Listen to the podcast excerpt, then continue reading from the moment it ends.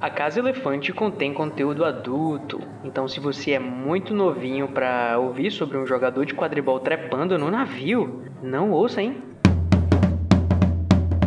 Olá, sejam bem-vindos à Casa Elefante. Puxa uma cadeira, pede um café e vem discutir a obra de J.K. Rowling capítulo a capítulo com a gente. Hoje, o 24 capítulo de Harry Potter e o Cálice de Fogo, o furo jornalístico de Rita Skeeter.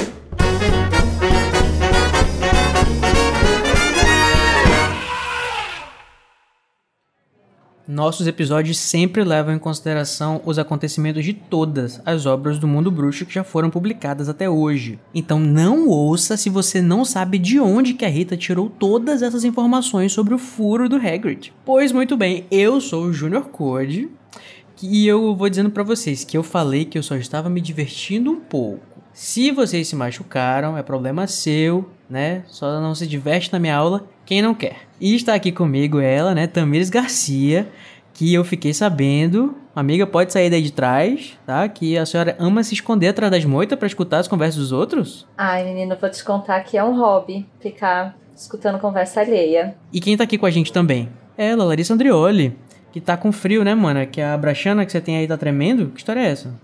Gente, a gente precisa conversar sobre essa palavra, ela é muito errada. A gente, eu preciso ter um, um, uma conversa com o professor Pasquale pra gente mudar a pronúncia. A gente pode optar pra, por mudar a pronúncia por Abraxana. Sim, tal qual a Braxas Malfoy. Vocês têm alguma coisa, vocês têm alguma coisa contra a Briacha, quer dizer, contra a Brachana? não, eu de forma alguma. Mas eu não, mas a quarta série em mim não lida bem com isso. Exatamente. Então, para isso e muito mais, né? Se preparem aí porque hoje a gente vai falar sobre esse climão pós-natal, né? Um assunto gigante e um dos 12 erros de Dumbledore. Só que não, né, Mori? Nunca errou. Ô Tami, é, se eu quiser mandar alguma coisa, uma correspondência, uma coruja, um biscoito, uma coisa, pro pessoal do Casa Elefante, como é que eu faço? Nossa, Code, é muito fácil. Você pode procurar a gente, a Casa Elefante, no Twitter, no Facebook e no Instagram. Ou então você manda um e-mail pra gente, a Casa Elefante, animagos.com.br. E a gente também tem um grupo no Telegram, que o pessoal conversa, deixa feedback sobre os episódios. E um grupo no Discord, que tem lugar para discutir fanfics, falar de polêmica, jogar RPG e muitas atividades muito legais. Para entrar nos dois grupos, é só acessar os endereços que vão estar aqui no post deste episódio.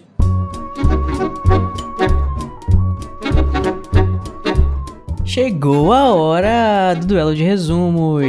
Oh my god, eu tinha esquecido alegria, que tem que resumir esse capítulo de 30 horas. Exatamente. Nossos aqui, nossos é, participantes, né, nossos, nossas campeãs, eu diria, né, tem essa difícil tarefa de resumir este capítulo enorme em menos de 30 segundos, né, ou até 30 segundos. E eu vou escolher quem que fez o melhor resumo. Então eu vou fazer a linha aqui, né, totalmente imparcial, tipo o Karkaroff, né, e para escolher quem que é quem que respondeu, quem que resumiu melhor o capítulo. Você quer para ou ímpar, Lari? Eu quero ímpar. Vamos lá então.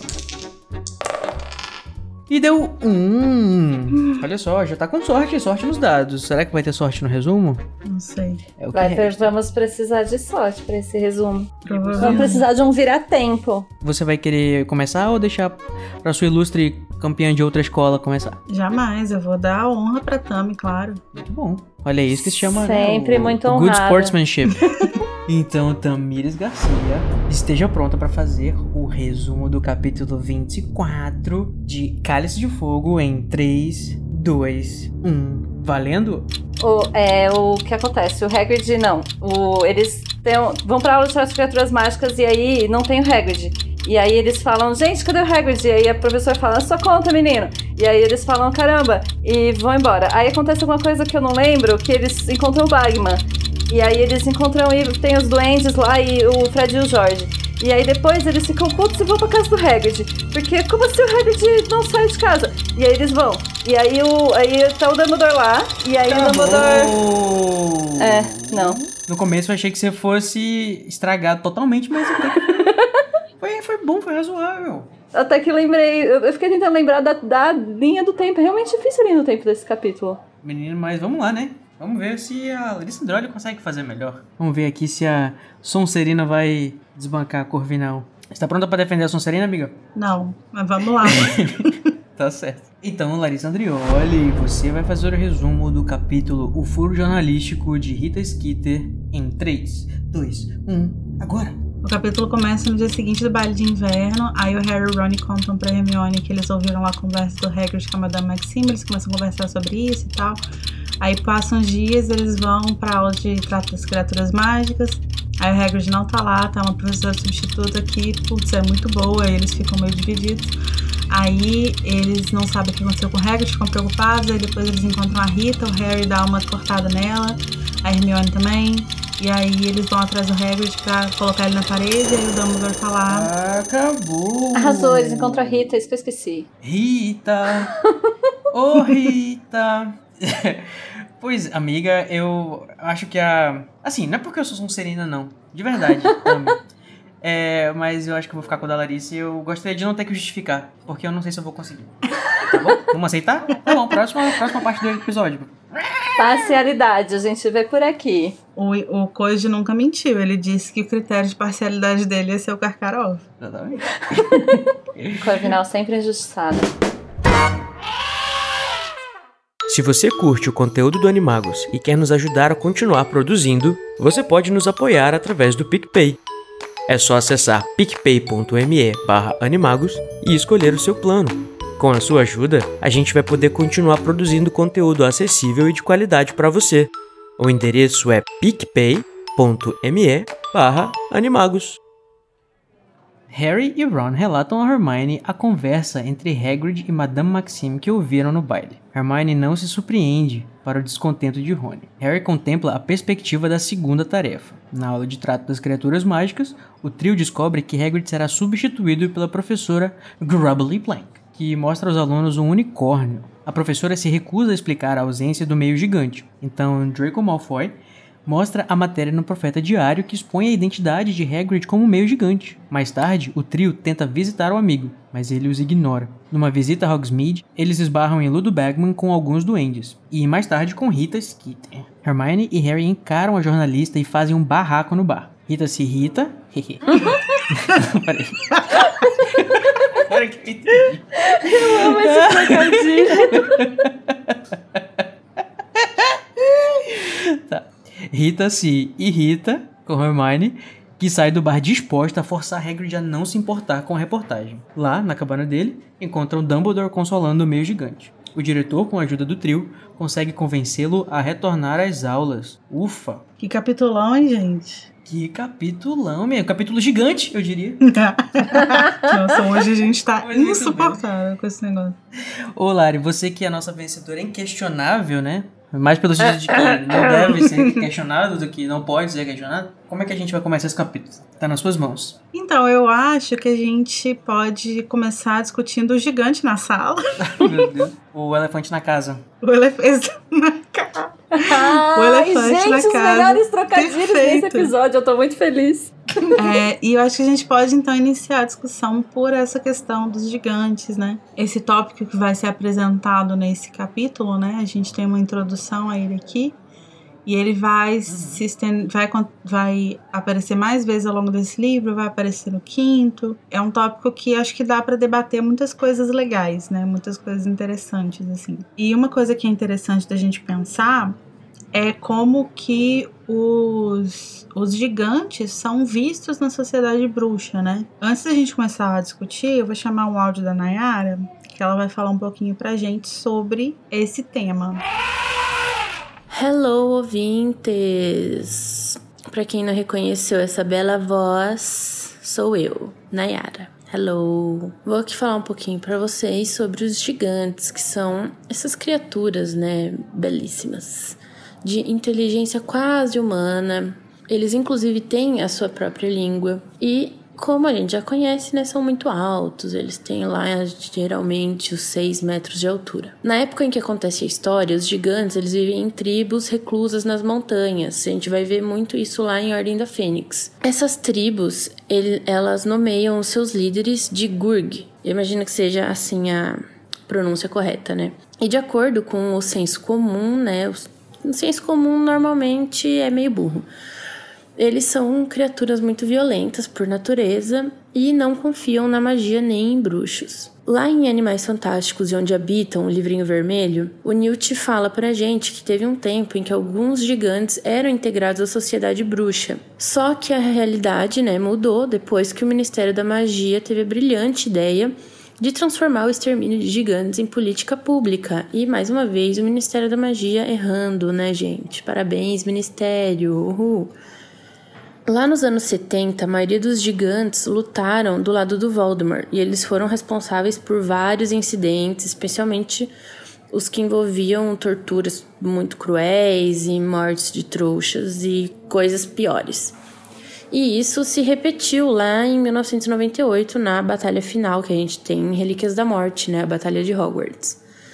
Por causa desse histórico violento de guerra, e também pelo racismo existente né, no mundo bruxo, não só no mundo bruxo, né, porque aqui no nosso mundo também tem muito, tem gente que fala que não, mas tem. Os bruxos que são meio gigantes, assim como o Hagrid e a Madame Maxime, eles são meio esculachados assim da sociedade, tipo, sofrem preconceito mesmo, inclusive novamente lá em Ordem da Fênix a gente vai ver muito disso com a Umbridge, que, bom, ela é cuzona com todo mundo, mas com Hagrid ao meu ver, ela é muito mais. Depois da batalha que acontece em Hogwarts, os gigantes eles voltam para os seus esconderijos nas montanhas. E em 2021, a ministra Hermione Granger, ela recebe relatos de gigantes aliados a uma entidade chamada de o Agoureiro, que a gente sabe, né, quem que é, porque lemos Cursed Child ou Criança Amaldiçoada, que é a Delphine Riddle, filha do Voldemort. E a gente sabe também que é, eles têm tatuagens de asas do agoureiro, que é meio que relembrando lá a marca negra, né, gente? Assim, apesar de dos gigantes parecerem todos do mal, das trevas, ah, do malzão, lá na Ordem da Fênix, o Hagrid visita uma tribo e ele encontra alguns gigantes que na real são contra o Voldemort. E é isso que ele tá indo lá para meio que recrutar, né? Então, vamos aguardar Ordem da Fênix para mais informações. Eu acho que essa, esse áudio que a Nayara trouxe, né? É, ele traz uma, essa questão que é muito interessante de como que os gigantes são vistos na sociedade, porque todas as informações que a gente tem sobre eles são sempre do ponto de vista dos bruxos, né? Então, toda vez que alguém fala, ah, porque os gigantes são pouco inteligentes, ah, porque os gigantes são violentos. Violento para quem? quem? Quem que define isso? Né? É, é... Inteligentes para quem, né? O que é inteligência? Sim, tipo, é sempre uma, é sempre uma perspectiva que ela já tá passando por um filtro. É, então é muito difícil da gente colocar é, uma, uma, uma definição assim é do que que realmente de como eles realmente são, né? Porque o fato deles viverem ostracizados também, por exemplo, é o fa é, é, faz com que a gente tenha menos informação ainda porque não existe um convívio. Né? Então não existe um relato positivo acerca dos gigantes e tal para a gente poder relativizar essa, Você está essa ideia que os comum. Gigantes não têm protagonismo na sua própria história. É exatamente isso. Você falou bonito. a gente não tem acesso. Você, a gente não tem acesso à narrativa própria do gigante contando sobre esse meio. Né? A gente só tem a visão é, do colonizador, né? Do bruxo. Exatamente. E, e acaba que, que mesmo os, os discursos que a gente tem que são mais próximos de, de uma origem dos gigantes, que são os discursos, por exemplo, do Hagrid, ainda estão contaminados pelo fato dele ser um meio gigante, que cresceu numa sociedade bruxa, que tem uma visão problemática com relação aos gigantes. Uma sociedade bruxa, né? Sim, uma sociedade bruxa, que, que enfim, que ele tá mergulhado nessas crenças. Então, acho que mesmo tendo a boa vontade que ele tem por reconhecer é, a origem da mãe dele e tal, ele ainda assim, com certeza, repete alguns estereótipos, né? Então a gente nunca tem como saber exatamente do que que a gente está falando, né? Quem são Nossa, de fato essas criaturas? Esse, de fato, é o livro pra gente explorar, né, bastante essa questão da, do, do bruxo dividindo espaço com outras criaturas que também têm algum tipo de consciência, né? Porque a gente tem uhum. tanto a, é, explorar a questão dos elfos domésticos, vai aparecer o assunto da revolta dos duendes nesse capítulo, a gente tem a questão dos, dos gigantes, né? Tudo muito interessante. Como que o, É, o, o- e no próximo livro a gente vai ver os centauros também, né? Como que deve ser difícil pro, pro. Como até falaram no último episódio, né? Se, os, se a gente, que só é uma raça, a raça humana já vive do jeito que a gente vive, imagina se a gente tivesse que competir espaço com outra raça, né? Sim. Exatamente. E, e aí volta nessa coisa, né? De quem domina a narrativa, né? Como seriam as narrativas sobre outras raças se existissem outras raças, né? Além da raça humana, assim. Para ser um pouco mais positivista, talvez, mas como uma, como uma, outra, uma outra forma de ver mesmo. Não que eu discorde, Lari, mas é, eu acho que é interessante a gente. né, Quando eu falo assim, ah, o que, que é ser violento, né? O que, que é ser inteligente? Claro que cada, cada povo, de acordo com o seu vocabulário e a sua cultura, vai ter uma. Uma resposta pronta para isso, né? A gente, talvez a gente possa argumentar que, para o padrão que os bruxos consideram, eles são muito violentos. Só que assim, mas, né, then again, os, os homens, o ser humano é um bicho muito violento também, né? Tipo, a, gente fala, a, gente vai, a gente olhar pra uma tribo de, sei lá, aborígenes, ou a gente vai chegar e vai dizer, eles são os selvagens, né? Aquela coisa, eles que são os, os, os violentos, sendo que, tipo, É, Não é o meio, que a história mostra, né? É meio contraditório os bruxos marcarem os gigantes como violentos, enquanto você tem os massacres que estão sendo feitos pelos bruxos com outras criaturas, assim, né? Uhum. Então tudo E depende de quem tá contando a história. né? Porque daí então a gente pode pensar, eles são violentos ou eles estão respondendo à violência? Sim. É, não, não dá pra saber. É, eu tive, quando eu tava lendo, mais uma visão um pouco menos abrangente sobre isso, porque eu vejo que o próprio Hagrid, é, em algum momento, ele fala, e ele que é uma pessoa que também está, mas estava sofrendo meio que a ideia dessa narrativa que os gigantes têm, ele não tem tanto contato, né? A mãe dele, é, enfim, abandonou ele quando ele era muito jovem, então ele não tem a visão de um gigante. Ele tem a, a vivência dele de ser um meio gigante na sociedade bruxa, mas assim, falando sobre o que que é ser o gigante, o quão violento é um gigante, o Harry, Hagrid não tem muito essa, esse local de fala, né? Vamos dizer assim.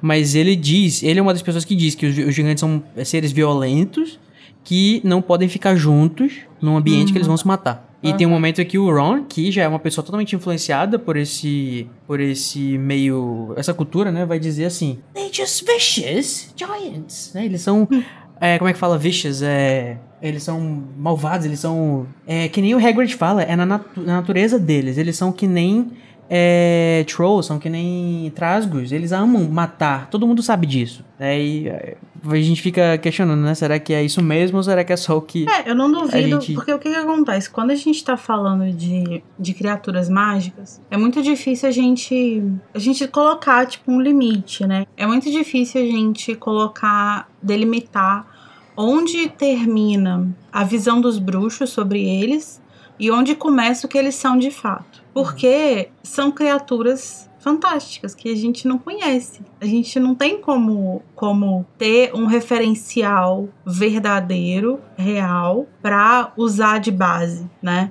É, o narrador nunca é. Nunca é objetivo, né? É, Uma análise acho que- antropológica sobre a convivência. não tem como Nem Animais. Fantásticos, nem no livro Animais. Fantásticos, é um livro didático, a gente pode confiar no narrador de fato, né? É, Que então- eles são muito mal acostumados com o Machado de Assis, desculpa. É, não, então no fim das contas a gente acaba tendo que, é, ah, sei lá, tipo, ficar elocu- elocubrando mesmo, assim, tipo, eu tô Uhum. falando essa coisa da, da, da narrativa e tal, mas nada impede que eles de fato sejam criaturas muito violentas, né, de, de, de inteligência é, inferior aos bruxos e tal. Então, assim, é, é muito difícil a gente ver o que, que é uma interpretação, o que, que é uma, uma visão tendenciosa. né? É, e daí que- a gente vai. É que se a gente for entrar em inteligência inferior, ou, ou enfim, eu acho que o paralelo que a gente consegue colocar mais aqui é justamente com sociedades que vivem um pouco fora dessa sociedade ocidental que a gente conhece. Por exemplo, a- as sociedades que vivem no tribos indígenas que vivem aqui, que as pessoas não só acham que são só, por exemplo, índios aldeados que existem, e aí então pessoas que vivem fora de aldeias não são índios, mas são tratados como índios, e enfim, tem toda uma problemática aí que eu acho que tem a ver com a visão do outro completamente parcializada, assim. É, sobre o que é selvagem, o que que é inteligente. É, né? sobre selvageria, sobre, tipo, Sim. colocar esse outro como um selvagem, ponto. E não conhecer de fato o que acontece ali na cultura, né? Eu acho que quando a gente fala sobre, por exemplo, a baixa inteligência, o mundo bruxo, como a gente sabe que é muito atrasado em relação a esses conceitos, né? É, eu acho que. Eu não sei se eu tô forçando a barra, mas eu acho que isso é praticamente uma. Uma, uma crítica. Pelo menos quando a, quando a Umbridge vai falar isso pros centauros, Ah, eu acho certeza, que, tipo, tá eu acho que a narração tá falando, tipo assim, a narração tá muito do lado, tipo assim, olha só que idiota que tá falando isso. Sim. Que aqueles seres não são inteligentes. Que, tipo, se eu duvido que se você fica sozinha numa floresta, quem que vai sobreviver? Se vai ser você ou se vai ser o centauro. Sim, então, eu acho que a, narrati a, a, a narração parcializa muito isso. A narração deixa claro que não é essa a, a, a mensagem que ela quer passar. Pois é, eu acho que a gente pode dizer objetivamente é que talvez para o padrão humano, vamos dizer assim, do que, que a gente define como inteligência, ou pelo menos o que se, tem, o que se entendia como inteligência, até talvez antes do do, do Gardner, né, com a teoria das nove inteligências e tudo mais, é, é que, tipo, talvez eles tenham baixa inteligência pra linguagem ou pra números, né, que é o que a gente, Mas não, ou mas aí que é o que a pra- gente considera inteligência, ou considerava-se inteligência como a única coisa Mas aí pra que linguagem? pouco tempo atrás. Porque eles têm uma Uhum. linguagem deles. Né? Aí, aí você tem que exigir que eles saibam inglês, sabe? Aí tem que, se você não sabe usar o present perfect, Não, você tipo, não é só de, tem a um capacidade de nível inferior você, de você... Não, tô dizendo, não é a capacidade de você Não, ter uma linguagem, sim. é a capacidade de você, tipo, utilizar e... e, e- entendeu? Não, mas Usar justamente nessa linha de raciocínio de que povos que, por exemplo, não têm língua escrita necessariamente têm inteligência inferior. Sim. Eu acho que é É, porque Coach tá nessa questão falando. da linguagem você bate no, no limite de que sou eu que não tenho capacidade de me comunicar na sua linguagem, ou é você que não tem interesse de aprender a minha linguagem para se comunicar comigo. E, aí eu acho que esse não pode ser um critério, porque ele sempre vai ser um critério tendencioso. Ele sempre vai ser um Uhum. critério marcado por quem está contando, quem está falando, né? É, mas o que, eu, o que eu queria dizer com isso é que, tipo assim, é, como eu falei, eu acho que é impossível a gente delimitar o que que é uma interpretação, o que que é uma leitura dos bruxos, o que que é uma visão tendenciosa dos bruxos sobre os gigantes e o que que são fatos objetivos sobre eles. Porque a gente não tem um referencial nosso no mundo, nosso objetivo. A gente pode fazer paralelos, mas esses paralelos sempre vão ser falhos. Eles nunca vão ser, vão ser completos, porque, por exemplo, a, a, a Tami falou do, dos povos indígenas. Por mais que a gente co- consiga fazer paralelos entre essa coisa de colocar como selvagem e tal, ainda assim é incompleto, porque a gente está falando de uma criatura mágica que não é humana, e aqui a gente está falando de povos indígenas que são humanos, é somente uma cultura diferente. Então sempre vai ser um paralelo incompleto, sempre vai ser um paralelo muito falho, que isso é muito importante da gente apontar, né, quando a gente está discutindo essas coisas. É sempre importante a gente apontar que a gente está falando contextualmente. Em determinado contexto, isso aqui pode ser um paralelo para uma coisa e tal. O que eu quero dizer é que não importa no final das contas isso, porque de qualquer forma continua, independente deles serem ou não inferiores é, intelectualmente, independente deles serem ou não violentos, etc., a forma como eles são inseridos ou como eles são excluídos da sociedade bruxa é muito problemática. Uhum. Ela- eles são excluídos por meio da violência. Então tem essa coisa de que eles, eles se matam, não sei o quê, mas o ministério também é responsável por eliminar boa parte deles. Né? É, por que, que eles se juntam com o Voldemort? Existe esse discurso de que eles se juntam com o Voldemort porque eles gostam de sangue, porque eles querem matar. Ou será que eles se juntam com o Voldemort porque eles veem talvez uma possibilidade de não serem mortos pelo governo do Voldemort, sabe? Então. é, Mas agora me permite fazer uma relativização, já que você então colocou essa diferença que de fato é uma outra raça, né? E Uhum. aí a gente tem questões que humanos não têm outras raças, e no caso do mundo bruxo, então é uma outra raça de fato. É, se é uma outra raça que é, vai, violenta e tem 6 metros de altura, é um pouco perigoso também, né? Assim, talvez tenha uma questão aí de, auto, de autopreservação. Então, Entende? não, pode ser, pode ser. Tô só jogando a advogada do diabo aqui, porque me ocorreu isso agora. É, é porque, assim, pode ser uma questão de autopreservação, mas. E eu acho que, em certa medida, passa um pouco disso também, né? Eu acho que Uhum. todo medo do outro passa também por uma coisa de autopreservação. É, verdade. Né? é. Como que isso vai É ser. como que isso vai. É, como a que isso questão vai. eu acho que fica no limite de onde a gente coloca isso enquanto um instinto de sobrevivência factual, né? Assim, Sim. tem um gigante de 6 metros de altura que vai te esmagar agora. E uma questão de autopreservação de grupo, né? Assim, Sim. Então, se o meu grupo é superior e o meu grupo precisa excluir o outro grupo. Sim. Acho que é aí que fica problemático. Exatamente. É, é como eu acho que o instinto de preservação ele é normal, ele vai aparecer.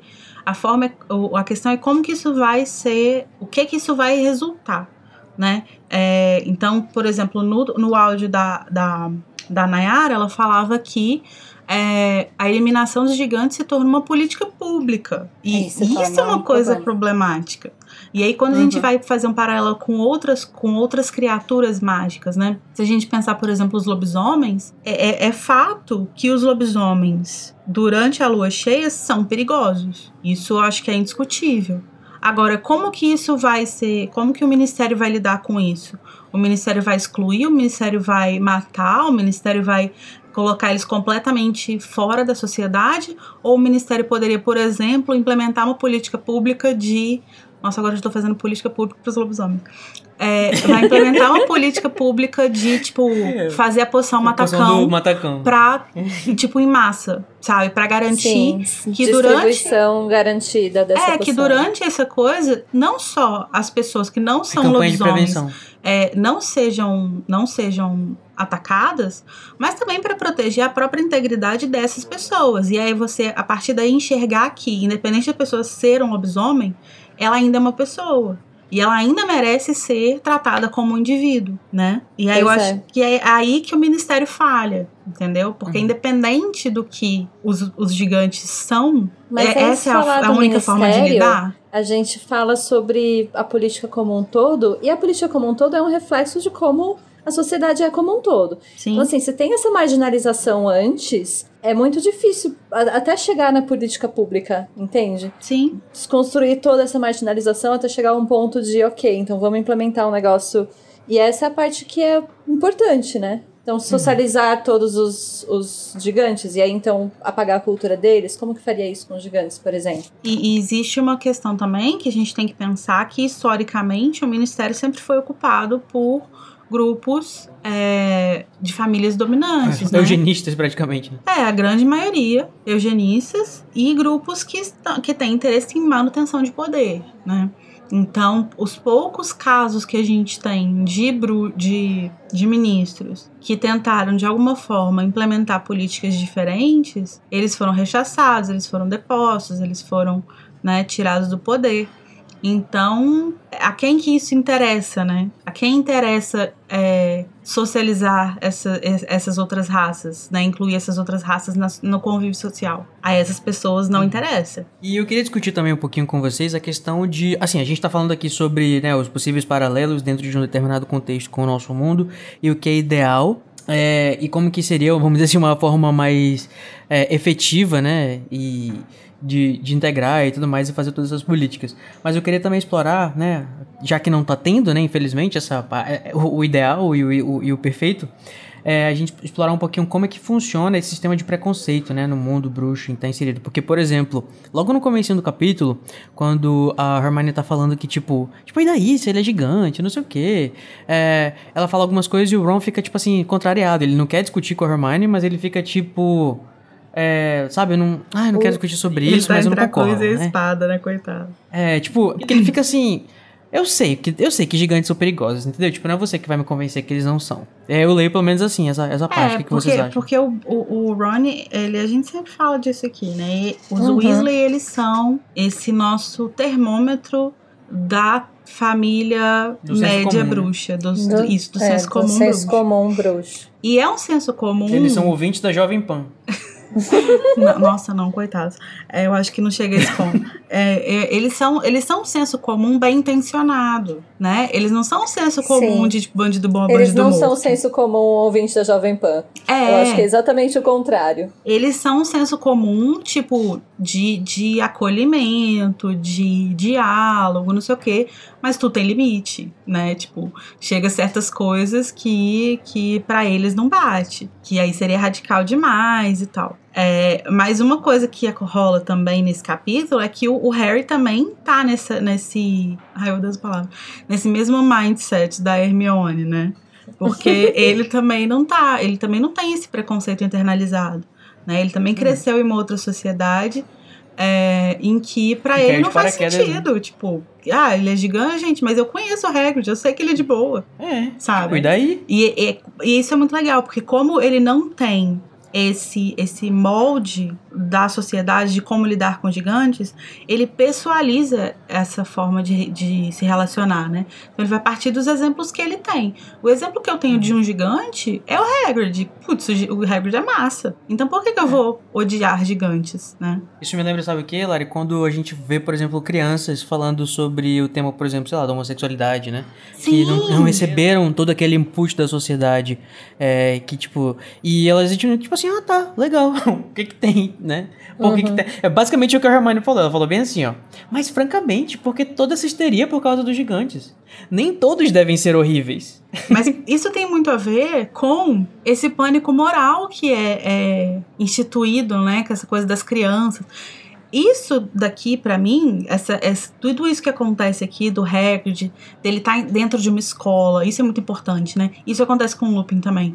É, deles serem professores e tal. É, é, cai nesse discurso do tipo, ah, como é que eu vou explicar isso pro meu filho?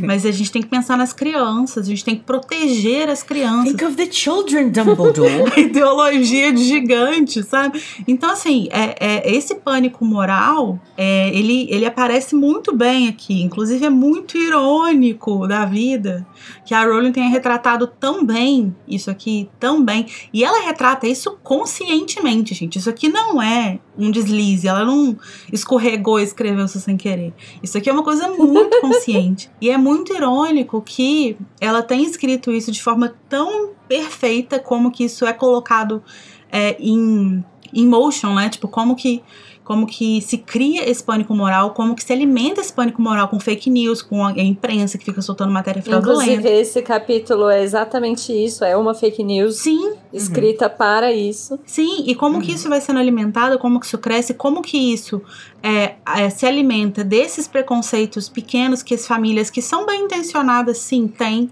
como os Weasley, como que isso vai crescendo de uma forma, e é muito irônico que ela tenha feito isso tão bem, e ela tenha anos depois caído num pânico moral, né, com relação às pessoas trans. Só acho engraçado, hein, J.K. Rowling? Nossa, Ah, só sim. acho engraçado.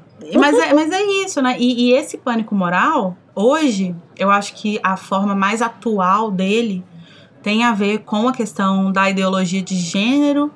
É, nessa. Aí, amiga, não fala, não fala isso não, porque toda vez que você fala essas, essas três palavras, uma fada do... Ela morre, lá, né? um...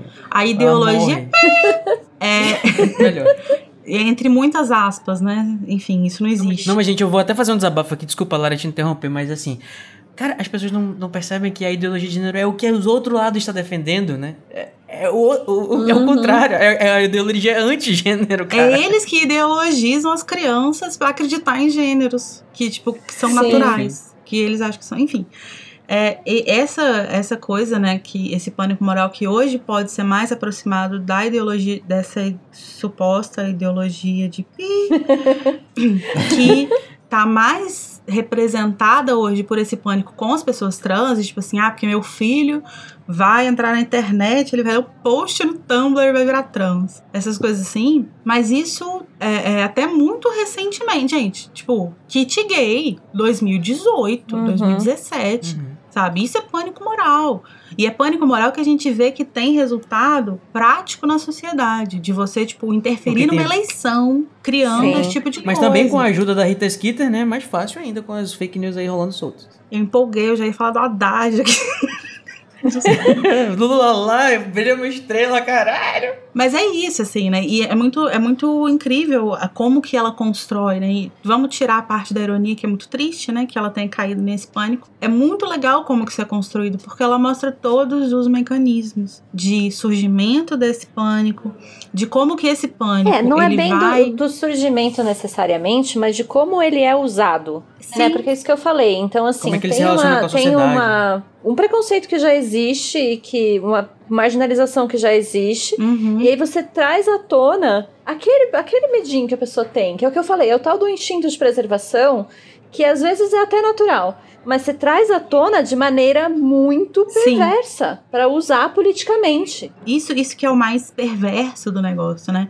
Porque é esse pânico moral, ele vai se alimentar de medos muito justificáveis, porque você acha que você está se protegendo, você acha que você, Sim. você acha genuinamente que você está protegendo as pessoas. Então, o- a posição do Ronnie aí, por exemplo, ela não é mal intencionada. Ele acredita genuinamente que é muito óbvio que gi- gigantes são violentos e, portanto, eles E devem que eles apresentam um risco real. Everybody knows Exatamente. E, e isso que é muito perverso, porque você se alimenta de medos das pessoas. Você pega um medo, em vez de você mostrar que ela não precisa ter medo daquilo, porque não é aquilo tudo, né? Vamos conversar sobre isso, não, você pega isso e você transforma em uma coisa que não é mais só ela tendo medo sozinha. Ela tendo medo, tipo, da pessoa invadir a escola. Ah, invadiu aqui, agora ele é me dando, tá me dando aula. Um dia ele vai ficar nervoso e vai matar Trazer alguém. um kit, de, kit gigante. Vai mudar, agora vai dar kit gigante pros alunos. Ah, exatamente. E eu acho interessante que o Ron, ele não se. Embora ele tenha esse preconceito também né, internalizado, diferente do Harry e da Hermione, ele também se recusa a, tipo, botar a lenha na fogueira desse lado, né? Do negativo nesse sentido. Ele meio que tá escutando e ele não se opõe também de ir atrás do Hagrid pra consolá-lo, porque ele, enfim, né? É, é- mas acho que quem tá puxando muito isso é o Harry, né? A Hermione tá um pouco assim mexida porque ela gostou da professora nova. O Ron, o Ron provavelmente tá pensando, sei lá, na- nas questões dos gigantes e tem muito claro na cabeça dele o que, é um gigante na cabeça dele. Mas eu duvido que ele tenha uma esse preconceito com o Hagrid, né? Então eles vão lá e vão atrás do. É, do, mas do é aí, pra... por exemplo, quando o Rony conflita o preconceito que ele tem com o que ele conhece, né? Eu acho Sim. que ele tá passando por isso, inclusive. Ah, tá, mas inclusive eu quero perguntar antes de eu, de eu entrar nesse assunto. É, e tipo, o Ron nem imaginava que o, que o Hagrid era meio gigante. O mundo bruxo nem imaginava que uma pessoa de 4 metros de altura. Não, eu acho que a justificativa. Eu acho interessante a justificativa que o, o Malfoy dá quando ele mostra o artigo pra eles. Ah, eu achei que ele tinha tomado um frasco de esquelece. Eu pensei, ah, faz sentido, né? Quando você é bruxo, ao mesmo tempo, também tem essas coisinhas que você conta pra você mesmo, pra não, não encaixar as pessoas nos, nos Tipo, piores estigmas, sabe? É, e ac- acontece. acaba que, como a gente tá falando de uma sociedade que tem magia, né? Sempre existe Uhum. possi- existem possibilidades assim. Às vezes o Hagrid realmente poderia, tipo, ter, sei lá, levado um engórdio que não deu muito certo. alguma coisa assim. Pois é. e- É porque, acho tipo, que- é muito grande, gente. E tem a Madame Maxime também. A não ser que, tipo, o próprio mundo bruxo, né? O que já pensou se, tipo, tem tantos meios gigantes ou mais de uma de um pessoas assim que sejam meio alguma coisa que pra fugir desse preconceito, né, meio que criam esses esses fatos que acabam meio que normalizando pra eles poderem viver dentro do mundo, passar, né? Meio que criam essas histórias, no assim. É, né? Tipo, ah, é, ele caiu na, na, na poção de, do, do- crescimento. Ah, eu sou Pois assim é, porque... porque eu fiquei eu pensando o nisso mesmo. Quando eu li, eu até pensei, provavelmente isso pode acontecer, de você tomar uma poção de esquelece quando você é criança. Mas será que não daria pra reverter magicamente o efeito da poção? Por que não foi revertido? Então, às vezes, é realmente historinhas que, eles, que as pessoas contam pra poder se socializar e não, não É. sofrer preconceito. Ou às né? vezes contam também, tipo, para os filhos, né? Tipo. É, pra o E menino não achar que tem um meio gigante no meio. Né? Até porque, pro- como que o pai do Hagrid vai explicar pros filhos dele que ele transou com uma mulher de 6 metros de altura? Não consigo. Não É, lido então, tava, tava, demorando. A gente demorando. podia fazer um drinking game Gente. da Casa Elefante. Toda vez que a Tamires trouxer a discussão de como o Hagrid foi concebido, a gente Mas, bebe gente, uma é garrafa de, pai- de esquelete. Mas é o pai do Hagrid transando com um prédio, gente. Não dá pra conceber. É muito grande 6 metros. Não consigo. Não consigo entender como isso aconteceu. Ele tem que escalar na mulher, né, gente? Já pensou? E ele era pequenininho, era um cara pequenininho. tipo, Dava pra ele nadar no útero dela, sabe? Vocês lembram daquele filme Fale com Ela? Tem um negócio assim. que o cara, o cara fica pequenininho, aí ele entra na vagina da mulher e lá. Lá dentro.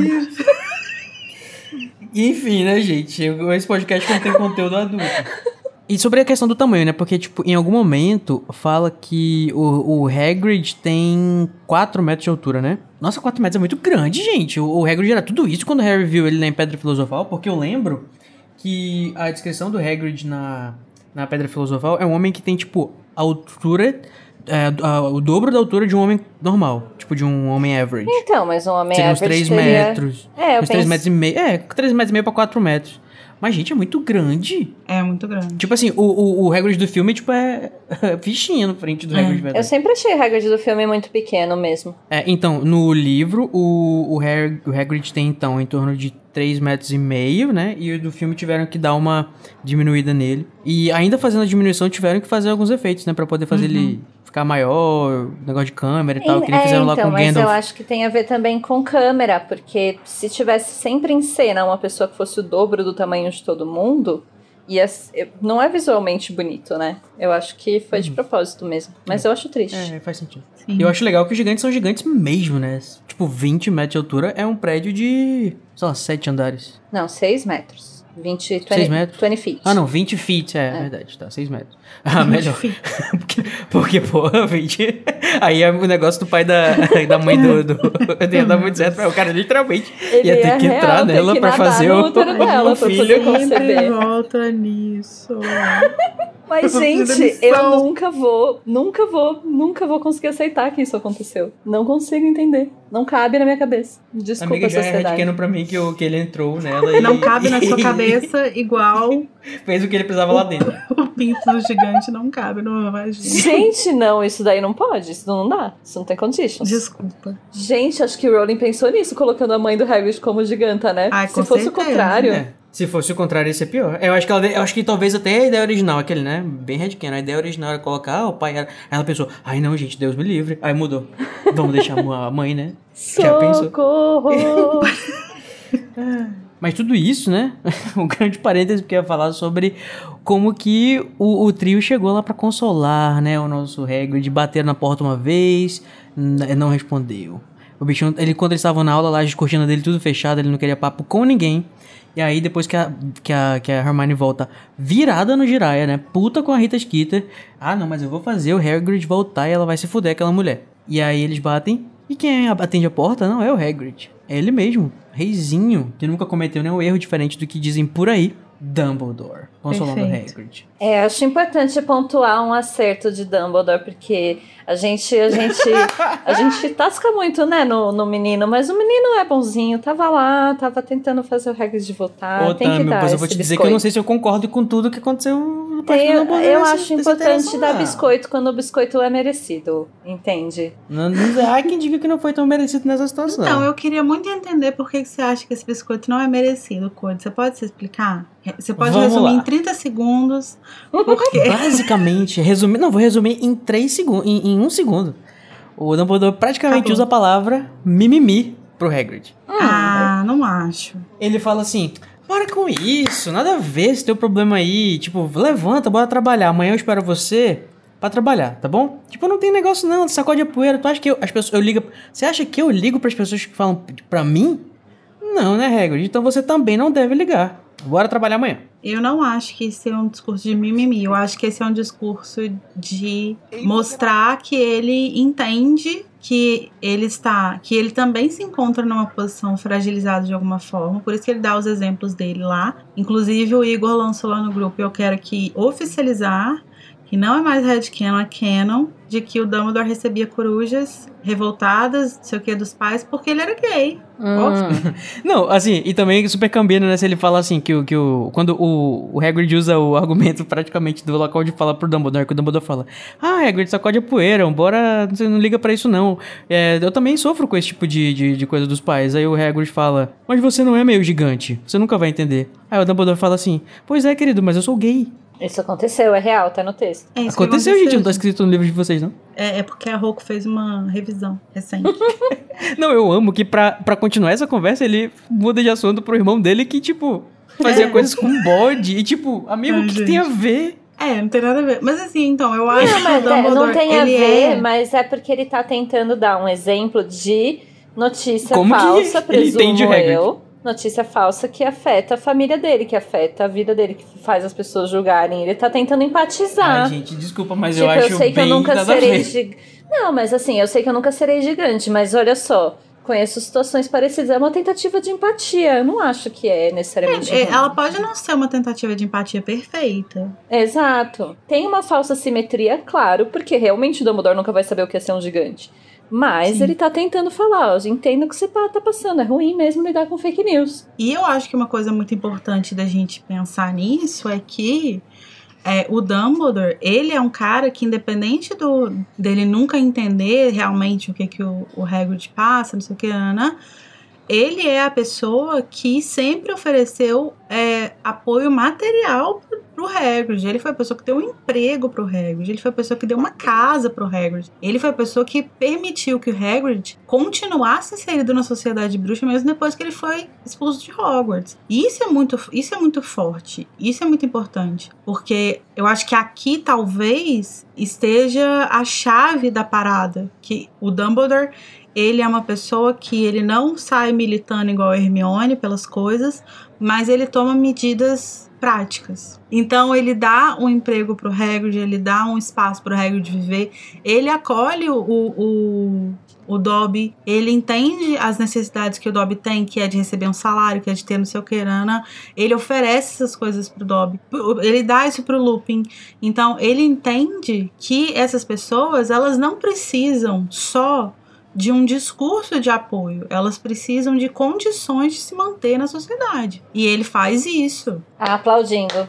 Só aplausos. E se ele faz isso, ele pode falar que é mimimi, eu não me importo. Mas ele não fala que é mimimi. Amiga, eu acho que é muito interessante o que você falou, porque o próprio Hagrid, ele fala também, né? Tipo, que o Hagrid, o, o, tipo assim, o Dumbledore, ele acredita nas pessoas, ele aceita as pessoas, ele daria uma vaga pra Hogwarts pra qualquer pessoa que tivesse magia. Sim. Tanto é que a gente, inclusive, chegou a ter Tom Riddle, né, no meio.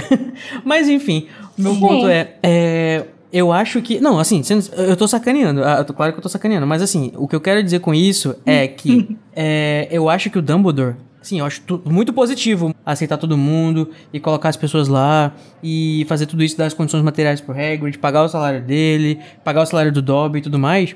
Mas assim, eu acho que o Dumbledore. E, e ele, trabalha, ele trabalha muito com a ideia da autonomia, né? Ele é uma pessoa que, tipo assim, eu vou te Sim. dar aqui as condições, você se vira. Nesse sentido, né? Se vira assim, de alguma forma. Porque eu acho que ele podia ser. Talvez eu tô exigindo um pouco demais de um, de um, de um cara que talvez tenha a autonomia ou trabalhar a autonomia nas pessoas como seu core value, né? Vamos dizer assim. Mas ele, tipo assim, por exemplo, o Tom. Ah, eu aceito, eu vou dar essa vaga, eu vou, eu vou investir, eu vou insistir, ele vai entrar. E aí, tipo, não, não dou um acompanhamento, vamos dizer assim, devido.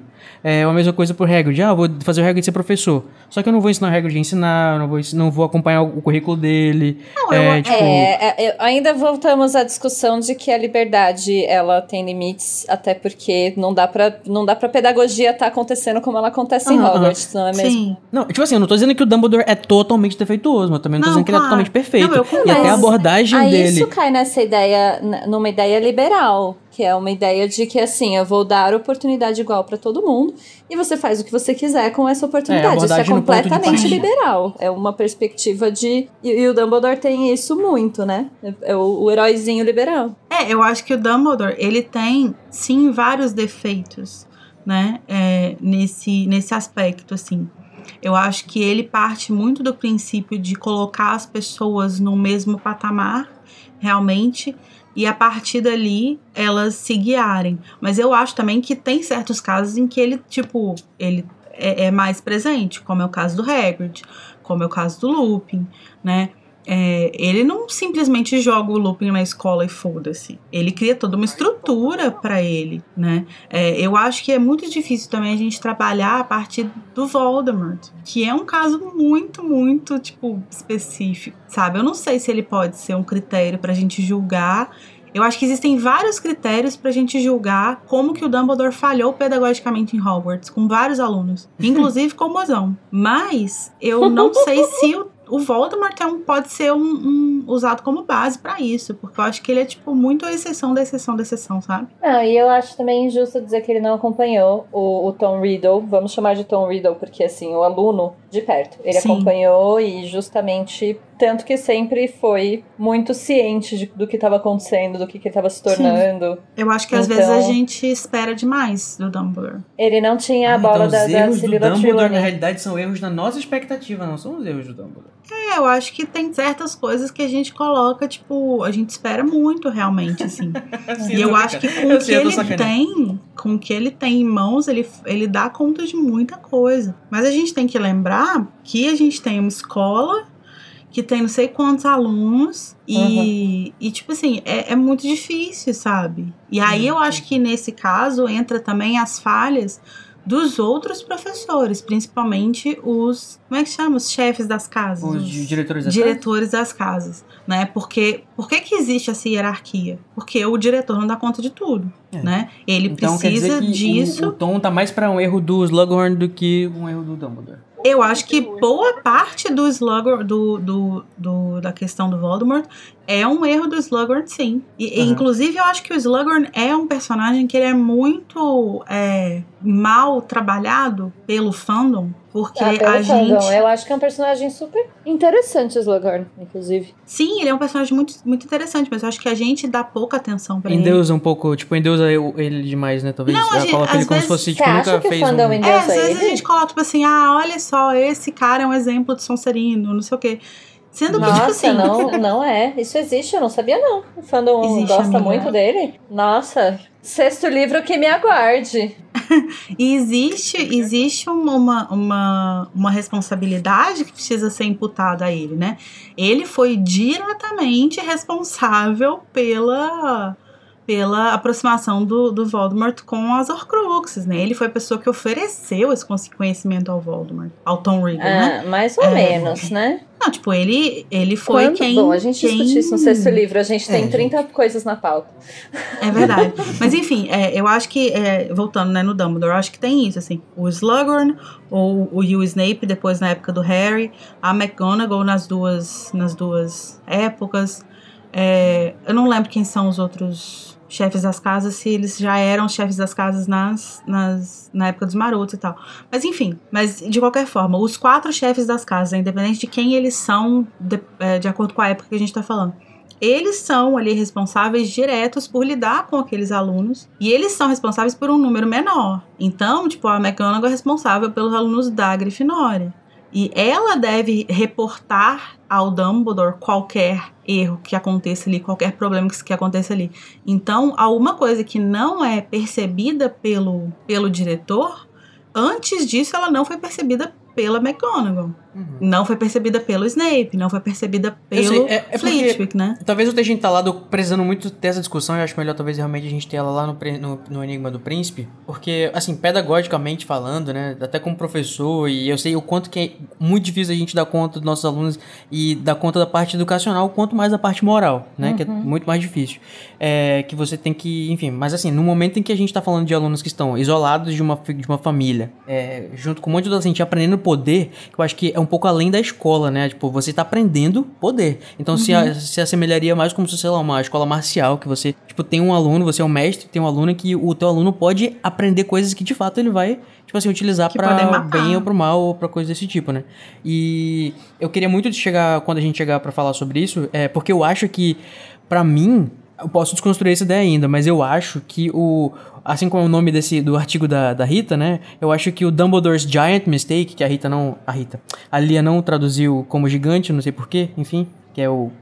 todo o ponto desse negócio Tinha era todo colocar um gigante no título. aí, Lia, fica a dica. É, é, fica a dica, amiga. Mas enfim, é, eu acho que o grande, o grande erro de Dumbledore foi o Tom, mas talvez eu esteja responsabilizando demais o Dumbledore. Mas enfim, vamos discutir Não, isso pra, é, eu no, acho no, que no eu, Enigma. con- eu concordo com você que existe uma responsabilidade aí que vai além só da responsabilidade pedagógica e tal. E eu acho que, que existe uma parte, uma parcela desse erro que é sim, que tá sim na conta do Dumbledore. Mas eu acho que às vezes a gente coloca essa conta toda Sim, em cima sim. dele, tá? Sim, sabe? sim, sim. Sim. E, e existem outras pessoas que são responsáveis por isso também. Inclusive as próprias escolhas das pessoas, né? Tipo, Com certeza. né? Na- às vezes o melhor professor do mundo não iria dar conta de mudar o caminho ali de um aluno. E, e voltando então para o aluno em questão, né, o Hagrid, é, eu, eu entrei na, no, no mode é, promotor do Dumbledore pra fomentar a discussão, tá, gente? Ah, Eu mas aqui, meu bem, é defensoria assim, pública. Mas eu, eu acho que assim, gente, o, o falando sobre o Hagrid, né, de fato, a questão da, da dele e a abordagem do Dumbledore, né? Porque assim, o Dumbledore foi lá, primeiro porque acho que ele tem um afeto e um carinho e toda essa questão realmente pelo, pelo Hagrid, porque o Hagrid também ameaçou se demitir. E o Dumbledore falou assim, não, não, não vou aceitar. E eu acho que isso é uma abordagem muito condizente com, acho que é um mindset, pra usar a palavra que a Larissa ama, é, da, dessa geração. E quando eu digo assim que, tipo, esse negócio do. Eu, eu acho que é muito comum para as pessoas da idade do Dumbledore, talvez, é, ou pro, não, eu digo nem tão longe, né? Acho que até a nossa geração um pouco ainda tem meio que esse negócio, tipo assim, é, tipo assim, não, eu não aceito, eu não aceito que você está mal, e você não tem motivos para estar mal, tá vendo? Tem até essas pessoas aqui que gostam de você. E aí ele fala assim, e dá, ele dá vários conselhos. Isso, isso eu acho que é a parte ruim, mas eu acho que junto com isso tem a parte boa. Eu não sei se coincidentemente ou não, o Hagrid tem acesso às pessoas que gostam dele, que vão lá naquele momento e dizem exatamente o que ele precisa ouvir, né? Que é muito bom uhum. para ele, é bom para o moral. E o. Peraí que eu perdi depois dessa referência. Ai, ai. É a abertura do Rodrigo Show. É bom, bom. Tan, tan, tan. É bom, bom. Enfim. É, e é bom pro, pra moral do Hagrid que ele é, tá ali sendo apoiado, né? Por uma pessoa maravilhosa, incrível, bruxo dos caralho, do, enfim, pica das galáxias, que é o Dumbledore. E os amigos dele de Hogwarts que sentem falta dele dizem que, tipo, é, Hagrid, você tem que continuar, a gente gosta de você e tudo mais. E é legal. Eu acho que esse, esse essa empatia, esse, esse, esse lado mais caloroso é mais importante para a construção da, vamos dizer assim, do consolamento, quer dizer consolo, né? O consolo do Hagrid, do que o não era pra você estar tá sentindo isso, não faz sentido. Uhum. É, tipo assim, toda vez que você se preocupar com o que você tá sentindo, você for chorar e se, e se isolar e ameaçar se demitir, você não vai fazer nada. Eu entendo o que você tá falando e o problema dessa abordagem. Mas eu ainda acho também que é pedir demais do Dumbledore, assim. Sim, eu não, acho sim, que sim. Era, uma, era uma postura muito comum, ainda é, como você falou, de muitas gerações, de agir assim. E, e como uma forma de mostrar apoio, né? Era. era é, a, a gente começou a pensar sobre. É o jeitão, é o jeitão da geração. É, a gente começou a pensar sobre como isso pode ser problemático muito recentemente. Sim. Mas não deixa de ser importante pontuar. Mas ao mesmo tempo, não. não é, pedir, é, é pedir um discurso meio anacrônico até, né? É. Não só pro uhum. personagem, que é uma, uma figura mais velha, de uma geração diferente, mas do próprio livro, que foi lançado em sim, 2001, né? 2000, uhum. É, é mas eu, eu tô falando mais sobre o que, que é ideal, né? Que nem como a gente tava falando sobre o que seria ideal que o Ministério falar, fizesse com sim, os gigantes, sim. né? que eu falei, eu acho importante a gente aqui agora, 2021, discutindo, mas não dá para cobrar isso dele. É importante Sim. pontuar que de fato essa não é hoje, eu acho que é a melhor abordagem, né? Uhum. Mas Mas uma coisa muito muito legal, né, que o Code falou é que ele fala sobre essas figuras, né? Que estão ali, que não só o Dumbledore, que é uma figura que ele admira muito, que ele que ele admira enquanto bruxo, mas também enquanto pessoa, né? E também o, o próprio Harry, né? esses amigos, né? E especialmente a figura do Harry, né? Tanto que ele vai falar que o Harry é uma, uma inspiração para ele, assim, né? Que, que, ele é. se, que ele se via um pouco no Harry quando, quando ele chegou é. em Hogwarts e tal. Isso é muito fofo, assim. E isso leva para uma parte que eu vou pedir licença para vocês para ler um trechinho que é muito bonito, ai gente, que é o, o Dumbledore, o Hagrid falando justamente sobre essa relação dele com o Dumbledore e como que o Dumbledore se torna também uma espécie de figura paterna para ele, né? Como que ele de alguma forma vai entrar no, no espaço onde o pai do Hagrid estava, né? ele fala assim: um substituto de pai, como diria a Rita, perguntando pro Harry mais tarde. Isso.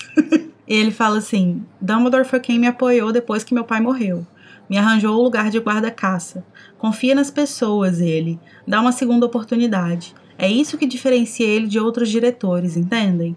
Aceita qualquer pessoa em Hogwarts, desde que tenha talento. Sabe que as pessoas podem ser legais, mesmo que as famílias delas não tenham sido, bem, tão respeitáveis assim. Mas tem gente que não entende isso. Tem gente que sempre usa a família contra a pessoa. Tem até gente que finge que tem ossos grandes em lugar de se levantar e dizer: Eu sou o que sou e não me envergonho disso. Nunca se envergonhe, meu velho pai costumava dizer. Tem gente que vai usar isso contra você, mas não vale a pena se preocupar com eles. E ele tinha razão, fui um idiota. Não vou me incomodar mais com ela, prometo a vocês. Ossos graúdos, eu vou mostrar para ela os ossos graúdos. é muito fofo Ai, isso, né? E eu acho que isso é muito legal porque talvez, eu não tenho muita certeza, eu acho que no livro anterior não tem, o Lupin não tem esse discurso. Mas acho que esse é o primeiro discurso, o primeiro momento que a gente tem de um discurso de um grupo oprimido no, nos livros, que a pessoa que toma voz, isso né? como um orgulho, né? Transforma isso num orgulho. Isso vai voltar depois com a Hermione lá no sétimo livro, né? Muito bom. E é muito bonito também o que ele fala sobre o Harry, né? É, o, ele diz também que o que ele, tipo, ele, o quanto que ele se vê no Harry e tipo o quanto que o Harry tá, tipo, é, é, apesar de todos os pesares, ele é o campeão da escola e não sei o que, e tipo isso dá mais empolgação para ele torcer pelo Harry e, e se reerguer. Eu acho muito bonito essa Uhum. essa questão. Eu acho que é fundamental. Eu acho que se os meninos não tivessem chegado naquele momento, provavelmente ele não teria aceitado a o Dumbledore, né, falando Sim. aquelas coisas lá. É interessante que pode ser pra Hermione mesmo muito importante ouvir isso, porque até é o que pode inspirar ela quando ela vai falar isso no sétimo livro depois, sabe? Colocar assim, ouvir de um grupo então oprimido essa esse discurso e aí passar a ouvir o tempo todo você é sangue ruim, você é sangue ruim e uma hora trazer também isso pra si, né? Falar sou mesmo, Sim. sou com orgulho. É, eu tô refletindo bastante aqui sobre essa questão, principalmente quando ele fala sobre a questão das famílias das pessoas. Isso me leva a, a- a pensar, gente, o quanto que, assim, realmente, a sociedade bruxa é um microcosmo, assim, né? É, uma, é um grupo pequeno de pessoas que tem, assim, uma cultura bem geracional. Imagina aqui uma cidadezinha onde todo mundo se conhece, as famílias todas, tipo assim, o, o, Sim. o- a honra da pessoa tá muito conectada, né, à sua família e o, o, o valor da família e o, a linhagem e tudo isso. E é muito interessante que isso existe, isso seja assim também no mundo bruxo, né? É- é, é, não passando pano, claro, pro mundo bruxo, mas é muito interessante imaginar que talvez seja esse um dos motivos, né? Que é, que é tão importante o sangue pra eles. Isso que a Tami falou, né, da Hermione, isso é muito legal porque isso é também uma construção da personagem dela, né? Esse orgulho Sim. dela não vem do nada. E, e acho que a gente, enquanto pessoas que, que fazem parte de determinados grupos é, oprimidos na sociedade, né? A gente também constrói o nosso orgulho a partir de exemplos que a gente vai colhendo ao longo da vida, né? Então, é, eu acho que isso é, é um crescimento pro personagem do Hagrid, sim, mas ele contribui sim pro crescimento da Hermione, né? E torna mais crível aquela aquela virada que ela tem quando ela passa a tipo se chamar de sangue ruim, né? É meio que um, um acumulado de pequenos contatos que ela tem com pessoas que de alguma forma também são oprimidas pela mesma ideologia que oprime ela né? Uhum. Não, não é a mesma opressão, mas é no fim das contas é a mesma coisa. Vem do mesmo lugar. né? Exatamente. A gente vê, né, que nesse microcosmo, vamos dizer assim, da, da sociedade bruxa, as fake news correm soltas, né? A gente tem Uhum. uma. Um, um- tudo é muito alimentado com. E é, Essa- a gente, é, esse tipo de preconceito, esse tipo de é, situação opressora, né, como a gente falou antes, tá muito conectado com a forma como a informação é difundida. Sim. Sim. A- ó, é por isso que eu acho que a Rita, nesse sentido, e todos os jornalistas que são como ela, né? É, tem um papel fundamental para continuar essa exploração, vamos dizer assim, essa é, é, manter esse sistema. Se a gente olhar o artigo, né, a gente consegue achar muitas decisões deliberadas, né, da Rita no caso, né, do, do- do- da escritora, mais utilizando a, a figura da Rita para fazer aparecerem estratégias, é, manipulações que você é, percebe, se você analisar com, com a análise do discurso, você consegue encontrar o quanto que tem é, não compromisso com as fontes, aumentar isso aqui, além, claro, de inventar as coisas, né, como ela faz com sua pena de repetição rápida. Uma coisa que é, é interessante de falar sobre é, a, a análise do discurso, desse tipo de discurso, é que é, é importante não pensar muito como manipulação, porque às vezes a escolha das palavras manipula sem ser deliberado, entende? É a opinião A do tá autor que, né? que o, o autor coloca, a pessoa que está escrevendo coloca a opinião dela numa escolha léxica que seria de manipular, mas ela tá colocando como se fosse imparcial. E é isso que é o mais. É isso que manipula, entende? Ela coloca a opinião dela como se fosse imparcial. Ela usa estratégias pra dar uma é, pra para desviar e, e fazer uma suposta parcial, é, imparcialidade. Exatamente, uma, uma máscara de imparcialidade. E a gente tá preparando pra vocês, ouvintes, né, um episódio especial que vai sair em qualquer momento da semana, então atenção aí no feed, com trecho trecho, né, inclusive com a narração, uma narração muito especial desse artigo, fiquem ligados, é pra a gente explorar, né, essas estratégias da do gabinete do ódio, né, do mundo bruxo. Eu acho muito importante a gente olhar o texto da esse texto da Rita como ele foi feito, dessa perspectiva de análise de discurso, por quê? Por causa disso que eu falei. É, a gente às vezes pensa assim e tem essa tendência a achar que é, vai, essas mídias que temos hoje em dia, que são mídias subversivas da direita, a gente tende a achar que elas são mal, do mal, né? São, meu Deus, pessoas, monstros que estão querendo manipular as pessoas. E a questão é que justamente não são monstros, são pessoas que sabem muito bem como usar essa estratégia de você uhum. colocar informações sem qualquer tipo de apuração jornalística, colocar fatos, aliás, colocar como fatos coisas que são só especulação, é, criar como é, falsas premissas no texto para que você entenda uma, uma opinião que é dada às vezes no final do texto como uma conclusão lógica para um negócio que é baseado numa premissa falsa. Então você uhum. coloca uma informação completamente vaga não justifica, não faz nada, e de repente, quando você conclui no texto que, por exemplo, Dumbledore errou ou tem que repensar essa contratação, é uma conclusão lógica, porque foi baseado em um monte de premissas falsas colocadas como imparciais. Então eu acho muito importante olhar para esse texto que, de novo, vamos reforçar, J.K. Rowling escreveu conscientemente de como é construída esse tipo de narrativa. Então, uhum. aí a gente vai entrar em alguns pontos, mas eu acho legal a gente ter um episódio em que a gente fale bem sobre cada uma das escolhas de palavras, cada coisinha, que é pra gente saber analisar isso quando esse texto chega pra gente, entende? O texto da Rita sobre o Hagrid é 100% o artigo da J.K. Rowling sobre as pessoas trans. Entendeu? Por isso que eu falei, ela conscientemente escreveu assim. É, não, no que também tá dizendo, né? Que ela tá construindo o pensamento em cima de premissas que não são necessariamente Exatamente. apuráveis ou verdadeiras. É, ela, eu, acho que ela... eu acho que ela mesma caiu nessa, como a gente comentou antes. Eu acho que a diferença é essa. Eu acho que a diferença aqui é a, a Rita, ela tá construindo esse pânico moral com esse texto. Uhum. A Rowling também está. Ela, a Rowling ela não está construindo, ela está alimentando esse pânico moral. Ela está alimentando. Por quê? É. Porque ela foi vítima desse pânico moral.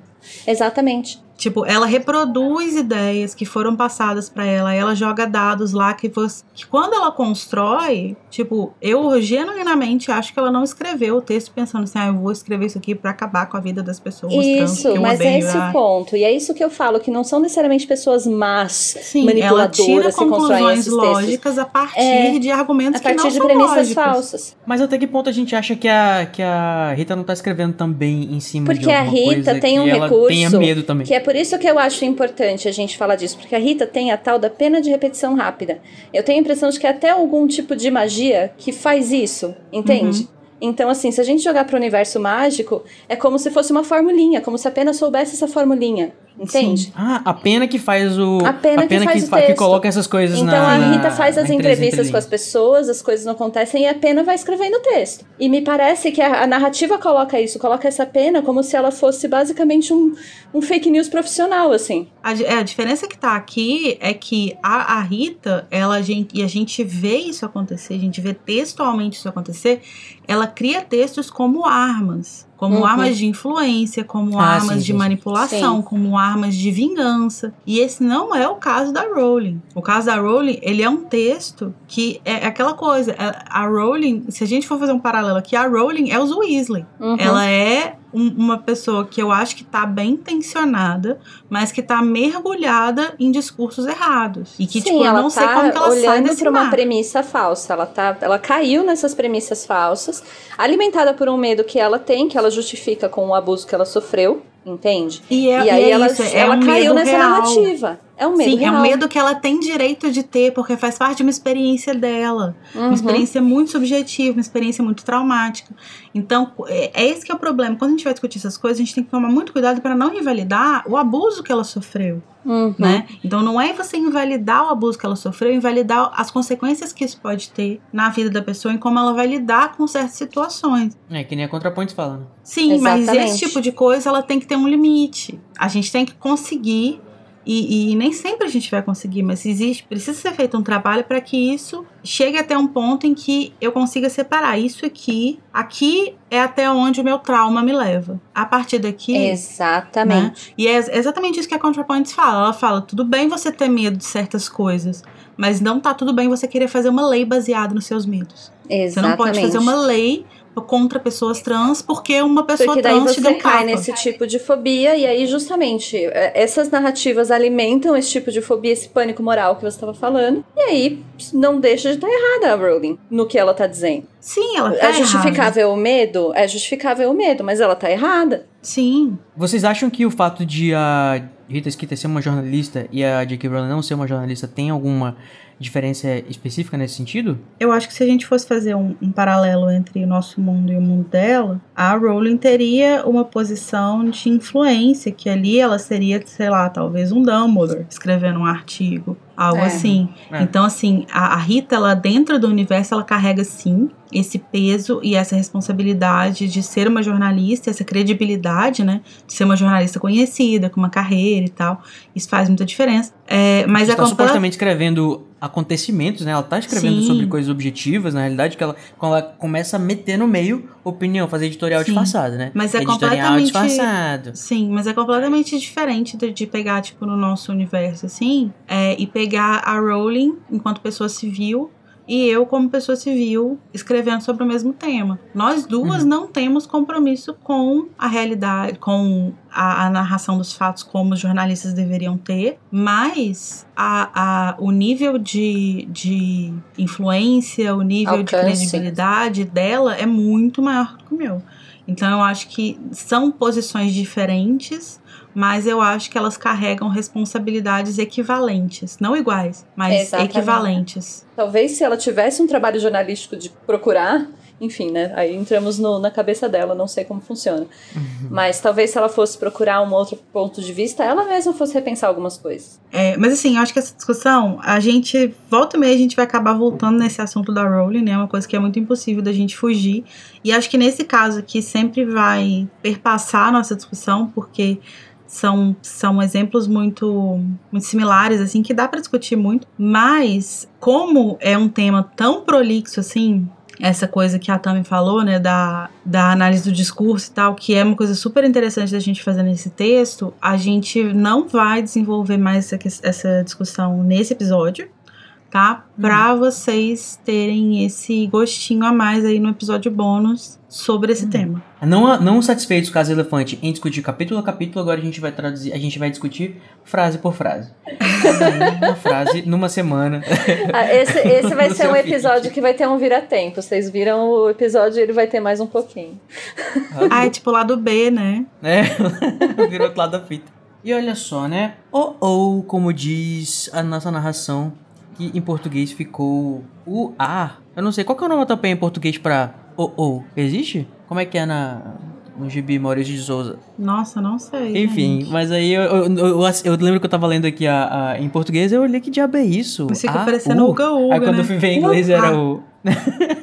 Enfim, porque quando a gente tava, né, finalmente com um momento de paz, o Harry finalmente pôde beber uma cerveja manteigada com seus amigos, já reunidos mais uma vez, os três, olha que delícia, sem se preocupar com dragões. Aliás, até se preocupando de menos com a próxima tarefa, eu diria, mas vou falar numa outra oportunidade. Eles se deparam com o quê?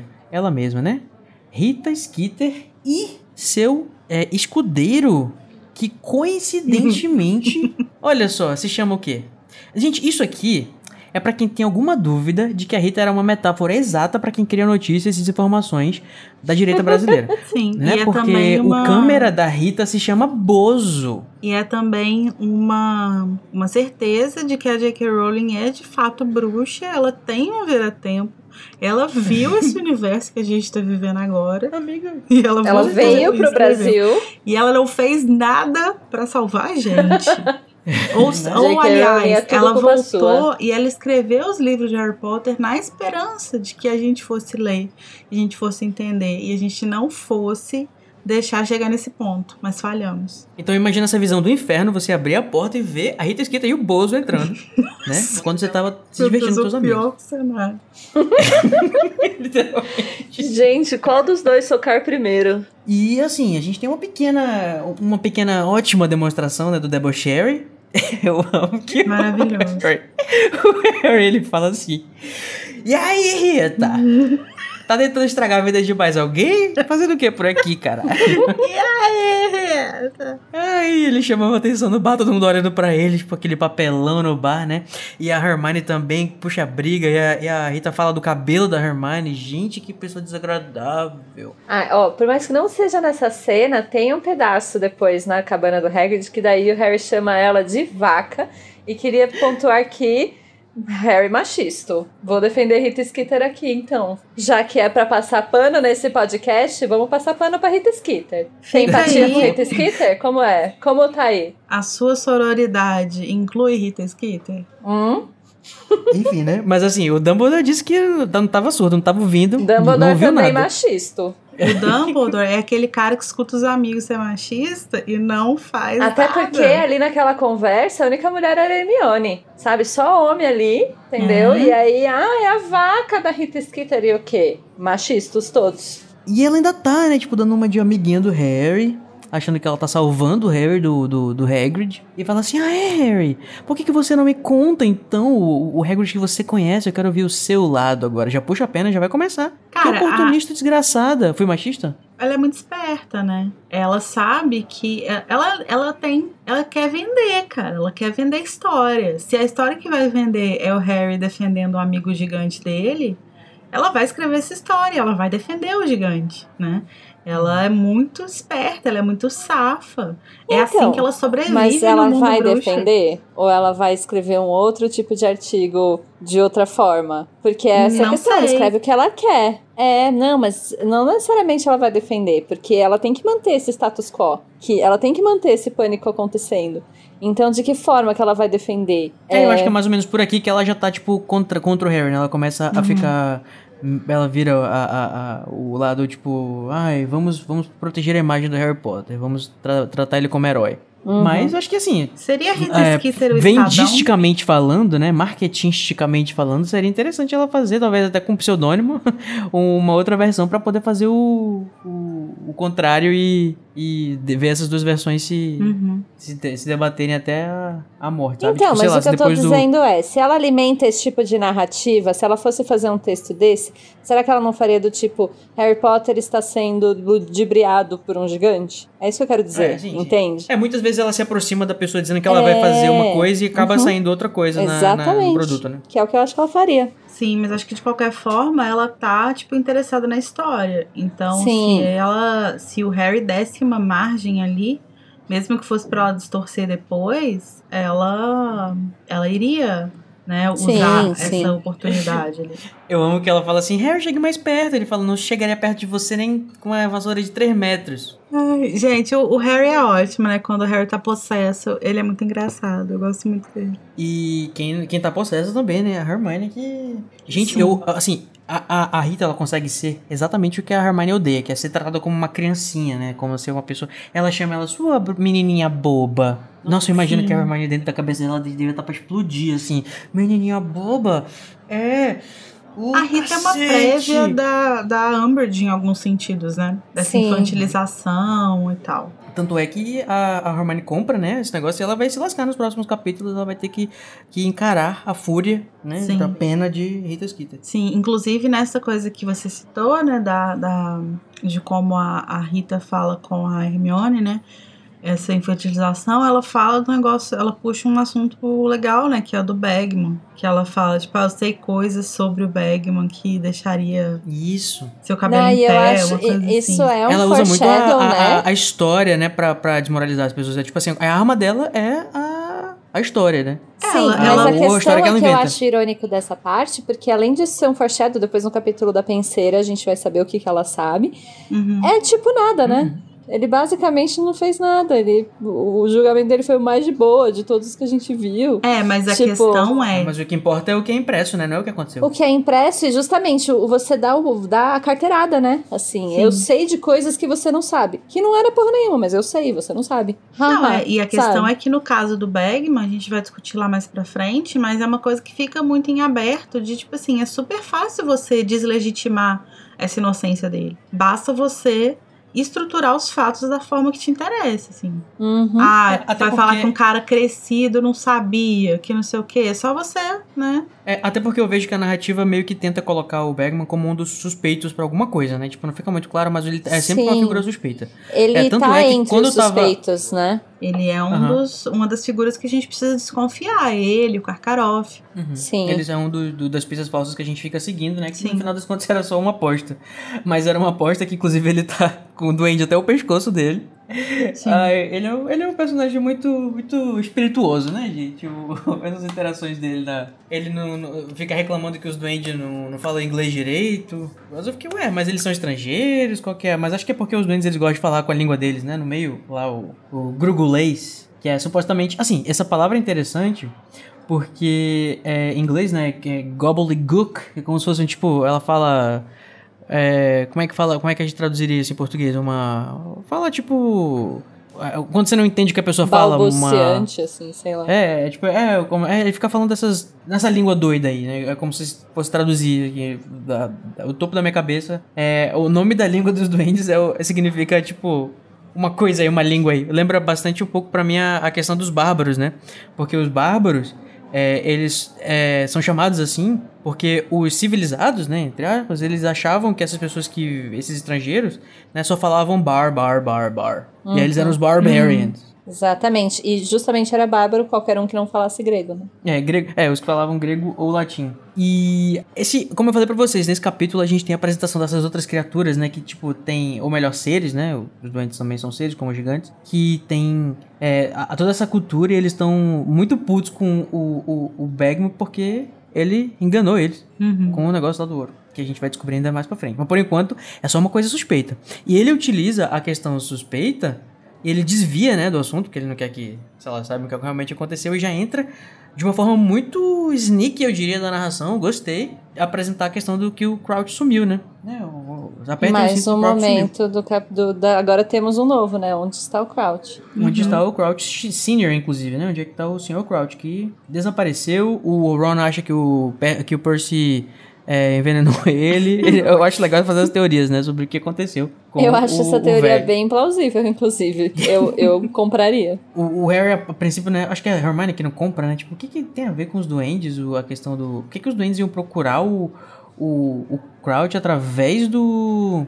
Tipo, meio que ele joga, a, a narração joga a pista, mas ao mesmo tempo tira a pista. Só que o, mesmo assim a gente acaba recebendo essa informação e a conecta um pouco pra gente não esquecer da figura da Bertha Jorkins, né? Aparece, é citada também nessa parte. Pra gente lembrar do mistério, né? O que, que aconteceu com essas pessoas. É, eles dão uma introdução bem rapidinho. Introdução não, né? Mas fazem um apanhado rapidinho que isso ainda tá acontecendo. O Sr. Crouch tá sumido, a Berta tá sendo procurada.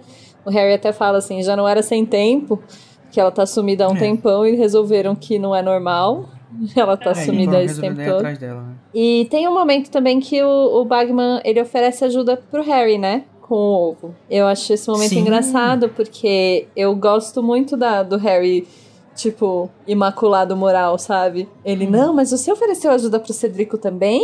Como se... Como, ah, o Harry é muito, muito heróizinho, né? Não, e Muito dois fofo. parágrafos antes Acho ele fofo. tava lá, tipo, cagando pro Cedrico.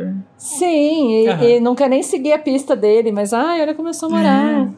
Acho engraçadinho. É, eu acho interessante que no próprio, na própria narração meio que dá uma justificada nessa questão, né? Que o Harry fala assim, bom, é, os, ele fala assim, "Não, é, os campeões devem fazer, é, descobrir as coisas sozinho. Só que eu não tô descobrindo sozinho, eu tô descobrindo com o Sirius, com a, com a Hermione, com o Ron e tal. E tipo, mas isso aqui é um pouco menos pior, né? Do que eu pedir ajuda da porra do organizador do torneio. Então, as coisas que a gente conta pra gente mesmo, né? Pra, pra se... É porque pra acha aquele que daí, nossa assim, tem um limite, né? Parece que traça um limite no seu cérebro, assim, calma, o moço que vai me julgar talvez não deveria estar me ajudando. É, mas eu vou defender ainda a minha opinião de Sonserino, aquele, né? É, Aquele, a, a Lari vai ver se eu tô defendendo bem a Sonserina nesse momento, ah, não sei. Ah, Mas eu acho que assim, instinto de sobrevivência, Harry, o a primeira tarefa foi a porra de um dragão. Eu escutaria quem quer que me viesse com um conselho. Ah, a segunda também. tarefa ele não faz a menor ideia do que, que pode acontecer. Eu também, infelizmente, me desculpa, mas eu aceitaria o conselho sim. Mas eu falaria pros outros, os outros campeões, seria o que eu faria. Eu aceitaria o conselho, até porque o Harry, ele não tá aí pra jogar, ele tá aí pra sobreviver. Eu acho que a gente esquece isso porque o Harry entra na jogada, assim, ah, e tal, você é um dos campeões. Mas assim, o objetivo, eu acho que pra ele, pros professores, pra todo mundo, deveria ser manter o Harry vivo. Já que a gente não pode impedir que ele participe, a gente precisa é, pelo o menos garantir que ele vai objetivo de sobreviver. manter o Harry vivo existe desde Pedra Filosofal, né? Eu acho que é o único objetivo de todos os Sim, personagens dessa mas história. O próprio Bagman fala isso, né? Tipo, quando ele oferece esse conselho, ele fala, tipo assim, ah, todo mundo sabe que você não deveria estar ali, né? Todo mundo sabe que você caiu ali por acaso, não sei o quê.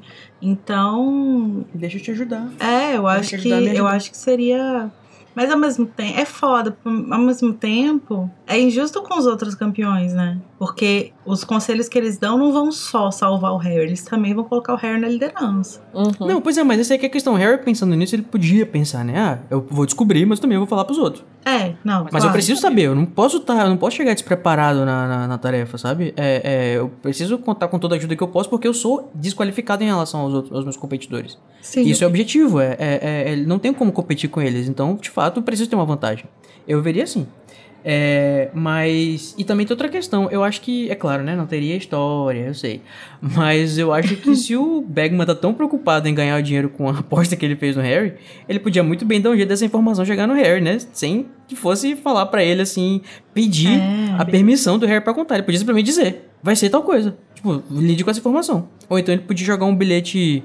Um bilhete anônimo, enfim. Ah, não, tá mas isso aí você tá pensando muito metanarrativa. Ah, eu sei. sim. Tipo, É, que eu não, pensa como uma pessoa pensaria. Tipo, ele vai falar assim, ok, eu quero que o Harry ganhe, mas eu não vou falar pro Harry, ou eu quero que você ganhe, porque eu sou um dos, eu sou um dos jurados da, do torneio. Então vou falar, e aí, Harry, tá tudo bom com você? É, ele precisa conquistar Tipo, a confiança do Harry pro Harry não dedar que ele Exatamente. falou, né, também. Mas assim, ele pode fazer, dar um jeito de essa informação chegar anonimamente no Harry, né? Mas assim, Sim. então não, não se preocupou. Eu não tô dizendo que ele é inteligente, né? Ele é um... Enfim, ia falar uma coisa um pouco ofensiva aqui. Deixa eu falar. Ai, ai, ai, o Ia dizer que ele é cancelamento. jogador de quadribol, né? O que que esperar de um jogador de quadribol? Mas... Eu vou ser cancelado. É... Sendo que eu amo quadribol e adoraria ser jogador de quadribol também. Mas enfim, é... o, Be... o Bagman, ou Bagman, né? Como o Tami fala com o seu sotaque britânico. É, Não, é, chama brasileiro mesmo o meu sotaque. Esses livros todos eu li quando eu não sabia falar inglês ainda. Eu não falo Hermione. Eu falo Hermione, Hermione. mesmo. Hermione, Ron, Uh, Ron, Ron, Hermione, Draco, Tr- Ron Trelawney. Weasley. O, o Crouch, eu só aprendi a falar Crouch depois dos filmes, que eu chamava ele de Crook. Senhor Crook. Oh, meu Deus. Eu achava que falava Crook. Eu falava Crouch. É porque eu sabia que o CH tinha som de, de K, mas o resto eu não sabia, então era Crook. Ah, é verdade. Às vezes o CH tem som de K, né? É. Enfim, mas gente, essa cena dá uma grande galhofada, né? Porque assim, a gente tem os, os doentes seguindo o Bagman pra tudo quanto é lado.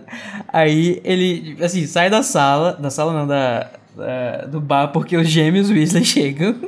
E ele tá evitando os gêmeos. Aí ele sai correndo dele, é, deles e os, os duendes vão atrás. E a Rita encontra com ele lá fora. E ainda consegue pegar umas informações com ele, só que ele dá uma disfarçada nela que ela não compra. E já quer investigar a vida dele.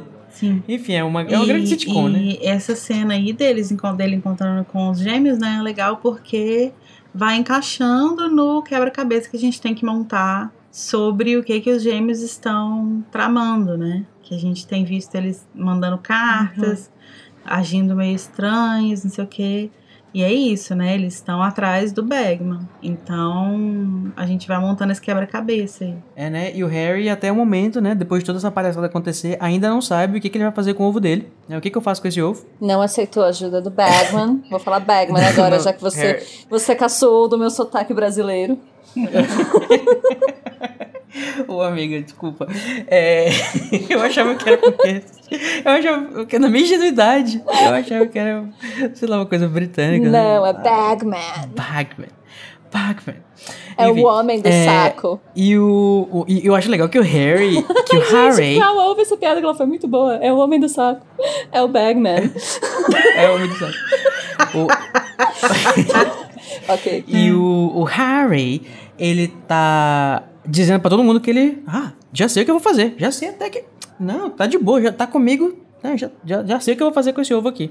Mas ele não faz a menor ideia, né? Porque ele está muito puto com o Cedric. Ele acha que. Ele, ele está sentindo pessoalmente ofendido que o Cedric deu uma pontinha de pista pra ele, um enigma. Sendo que ele falou com todas as letras que era um dragão pro Cedric. Ele tá sentindo. Além disso, né? Tem a questão da show. É, na verdade, toda a motivação é o negócio da show, né? Ele tá. Tudo isso aí, ele não estaria metade incomodado se não fosse o fato de que o Cedric. O Cedric. Eu fico andando com code, é isso que tá. De, que o Cedrico. Hoje é a caixa de Pandora do inglês. De que o Cedrico é, foi no baile com a show, né? Essa, é, essa é a grande ofensa que o Cedrico É, é, cometeu. E tem todo um rolê de, tipo assim, não tem só o baile, né? Eles estão andando de mão dada no corredor Nossa, e tal. que tá, absurdo, tipo, né, esfregando Harry na minha cara. O nome disso chama-se recalque. Gente, eu acho que o que o Harry sente pela Cho é uma transferência total do, do Cedric, de verdade, porque o. O, o, o, o Cedric é quem o Harry deveria ser, né? Como a gente falou naquele dia. Aquele, aquele personagem bonito, herói, que é admirado pelas pessoas. Quem as pessoas de Hogwarts querem que represente elas. E ele vai se apaixonar justamente pela menina que é interessada no cara. Enfim. Mas ele já gostava da show no livro anterior. Ah, mas já tinha, né? Um pouquinho de. de, de... Não, aquele, né? Eu tô viajando aqui pra, pra sustentar meu ponto. tá bom, tá, me viajei. Não, pode ser que tenha alguma transferência depois, durante o relacionamento deles, que a gente pode comentar no quinto livro, porque eu acho muito mal construído. Mas aqui Ou nesse pode ser ponto, também pra encurtar a quantidade de. Pra co- encurtar a quantidade de personagens, né? Porque senão ia ter muito personagem e. enfim. É, é conveniente que, o, que o, o campeão do Tribruxo esteja envolvido com a menina que o Harry se apaixona. Acho muito E eu acho conveniente. legal também que não é, não é correspondente no início, assim, não. Acho que é legal o Harry não ter uma, um relacionamentozão assim de cara, sabe? Ele tem que. É um pouco mais realista, eu acho. Ele se apaixonar pela menina que não é interessada nele, a princípio, assim. E, e esse clima de. estranho, né? Pós-Natal. É, enfim, o climão, literalmente, né? Porque tá frio pra caralho. Deixou vários relacionamentos, né? Abalados aí. E alguns reconstruídos, né? A gente tem menção aí a, a, o, o Harry puto com o Cedric, né? A, a Parvati puta com o Harry. Enfim, várias interações adolescentes, né? O, o Ron e Hermione, como é que eles estão? Eles estão ótimos, eles resolveram que nada aconteceu, nada acontece feijoada, e estão até educados, assim, formais um com o outro. O que é lindo, o meu chip se desenvolvendo. Sim, e, e, assim, embora eles estejam totalmente, totalmente, assim, sem estar demonstrando nada claramente, né? O Ron tá super puto agora com o Krum, né? Eles encontram com o Krum e o, o, o, o, Ron tá com o tom de quem quer que ele seja engolido pela, pela lula gigante. Também Seria recalque pena, que né? chama. o, gente, mas assim, o pessoal constatando que o Krum é de Curitiba é a melhor parte desse capítulo. Porque, gente, o cara fala assim, meu Deus, tá muito frio, como é que ele vai nadar? Gente, é porque ele vem de um lugar muito frio, ele tá Ele acostumado, né? Curitiba. Você acha, você acha que, que, que grau, que temperatura você acha que deve estar em Curitiba uma hora dessa, Hermione? Aí ela fala, ah, realmente, faz sentido. Agora, uma coisa legal que rola também nesse capítulo aí, né? Nesse pós-baile, né? Nesse Boxing Day, nesse dia do boxeador. Que eles estão ali depois do baile e tal, e aí a Hermione fala sobre o negócio do cabelo, né? Que ela usou uma poção pra alisar o cabelo pro baile. E isso é só um fun fact, né? Que essa é a famosa, a, a Slay Kisses Hair Potion, né? Ela é a famosa poção que foi inventada pelo Fleeman Potter, que é o avô do Harry. E é de lá que vem Uhum. o dinheiro do Harry, né? A fortuna do Harry. Ou seja, a Hermione está financiando esse A fortuna burguês de- safado do Harry. Imagina, mas o vô do Harry é um self-made man. Ah, que verdade. É um. Ele, ele é conquistou com o seu a Luísa. Trajano. Né, e ela então abraça seus cabelos como eles são, que é maravilhoso. Mas ela nunca negou, né? Ela só fez lá um negocinho diferente pra ir pra festa, quem nunca? Falou verdade. depois, ah não, mó rolê, deixa pra lá. Alguém tinha até falado que, tipo, na, na pauta, ah, mas por que, que ela não tentou transfigurar em vez de uma poção? Eu acho que até rolaria, né? Porque ela faz uma transfiguração com o cabelo dos meninos lá no sétimo livro. Mas a transfiguração em humano é. É muito complicado, né? É uma coisa que vocês vão aprender só mais pra frente. É mais difícil a sobrancelha, por exemplo, então imagina o cabelo. E outra, Então- não tinha Google na época, né? Pra descobrir qual é o negócio que usa pra mudar o cabelo, você usa uma poçãozinha ali, compra no mercado, melhor. E o Harry, ele também tá com os ânimos, né, um pouco elevados, vamos dizer assim, principalmente depois que ele descobre que o, que o Hagrid, né, não está ali na aula, na aula de trata das criaturas mágicas e eu achei ele extremamente grosso com a professora substituta. Vocês tiveram essa impressão também? Desnecessário. Eu achei desnecessário. E ele não Pois chega nem a é. falar oi, ele fala assim: cadê o Hagrid? Aí quase que ela fala assim: meu amor, primeiramente, boa tarde, né? Pois é, eu achei muito esquisito isso, até porque a, a professora não sabe que eles têm uma relação pessoal e ele fica interrogando ela, ele fica, oh, não, sério, me fala onde que ele tá. E a professora, oh, não era sua conta. Eu, quando eu sou professora substituta, eu nem sei às vezes o que aconteceu com o professor, então os alunos perguntam, cadê a teacher? Eu falo, sei lá, gente. Exatamente, Foi dar um rolê. A gente entra na sala, os alunos já falam isso, né? Tipo, Cadê a cadê a teacher? professora? Aí Cadê? eu, e eu for falo, eu faço uma cara Eu de, falei isso? sei lá, deve estar dando um rolê. Aí fala, ó, ouvi dizer que morreu, parece, gente. é. Mas enfim, e, e o, o interessante, eu, eu quero no- notar uma coisa específica aqui, bem codística da vida, é que na tradução, né, é, não dá pra gente. Até dá, mas é um pouco menos usual, porque a palavra you, né, em inglês, você, né, ela é utilizada pra qualquer pessoa, independente do seu, do, enfim, do respeito que você tem por ela. Geralmente se espera que uma, você fale com um superior, assim, ou alguém que, é, que você respeita, né, em português, utilizando o senhor, a senhora, né? E em inglês a gente fala só you, e às vezes, quando for uma situação de muito respeito, você coloca como vocativo no final, sir ou ma'am no final, né? Inclusive tem até aquela piada lá do Harry There's com o no Snape need to que call me o... sir, Uhum. professor. não precisa me chamar de senhor, né?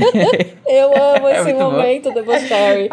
é o demais. melhor debochary da saga. Esse é o melhor Eu acho, eu da saga. acho. Acho que esse é o top. A gente podia fazer depois uma lista de top 10 debochers, né? Eu acho que esse é o número 1. Mas, é, o, o Harry, ele tá chamando, né, com a tradução da Lia, talvez porque ela acha que o Harry respeita as pessoas. ela, ele tá chamando tanto a Rita de senhora e essa professora. E eu acho que eu não traduziria assim, eu falaria, tipo assim, o que que você, não sei o que, sabe? Eu acho que ele falaria assim, que ele é um pouco... em- Até porque ele não fala ma'am depois, nenhum sinal de respeito na frase, então... Sim. Eu acho Achei fofo bem- que o Harry mantém a compostura mesmo pistolando, assim. É, mas só em português, né? Porque Só em é português, mas mesmo assim. A senhora, bababá, É, é, o bababá. inglês- é o Harry sendo britânico em português. Mas será que ele não tá falando senhora irônico? Porque tem muito senhora. Mas a senhora, sabe? Pode ser também. Mas na, na aula também rola um negócio interessante que. Só um comentário, né? Que aparecem os unicórnios, né? Que que. Uma coisa que é complicada, né? Que o trio fica ali. Acho que a Hermione, principalmente, fica meio em. Parafuso. É, ela fica meio em conflito porque ela gosta muito do Hagrid, mas o Hagrid não é exatamente um bom professor, né? De modo geral, assim.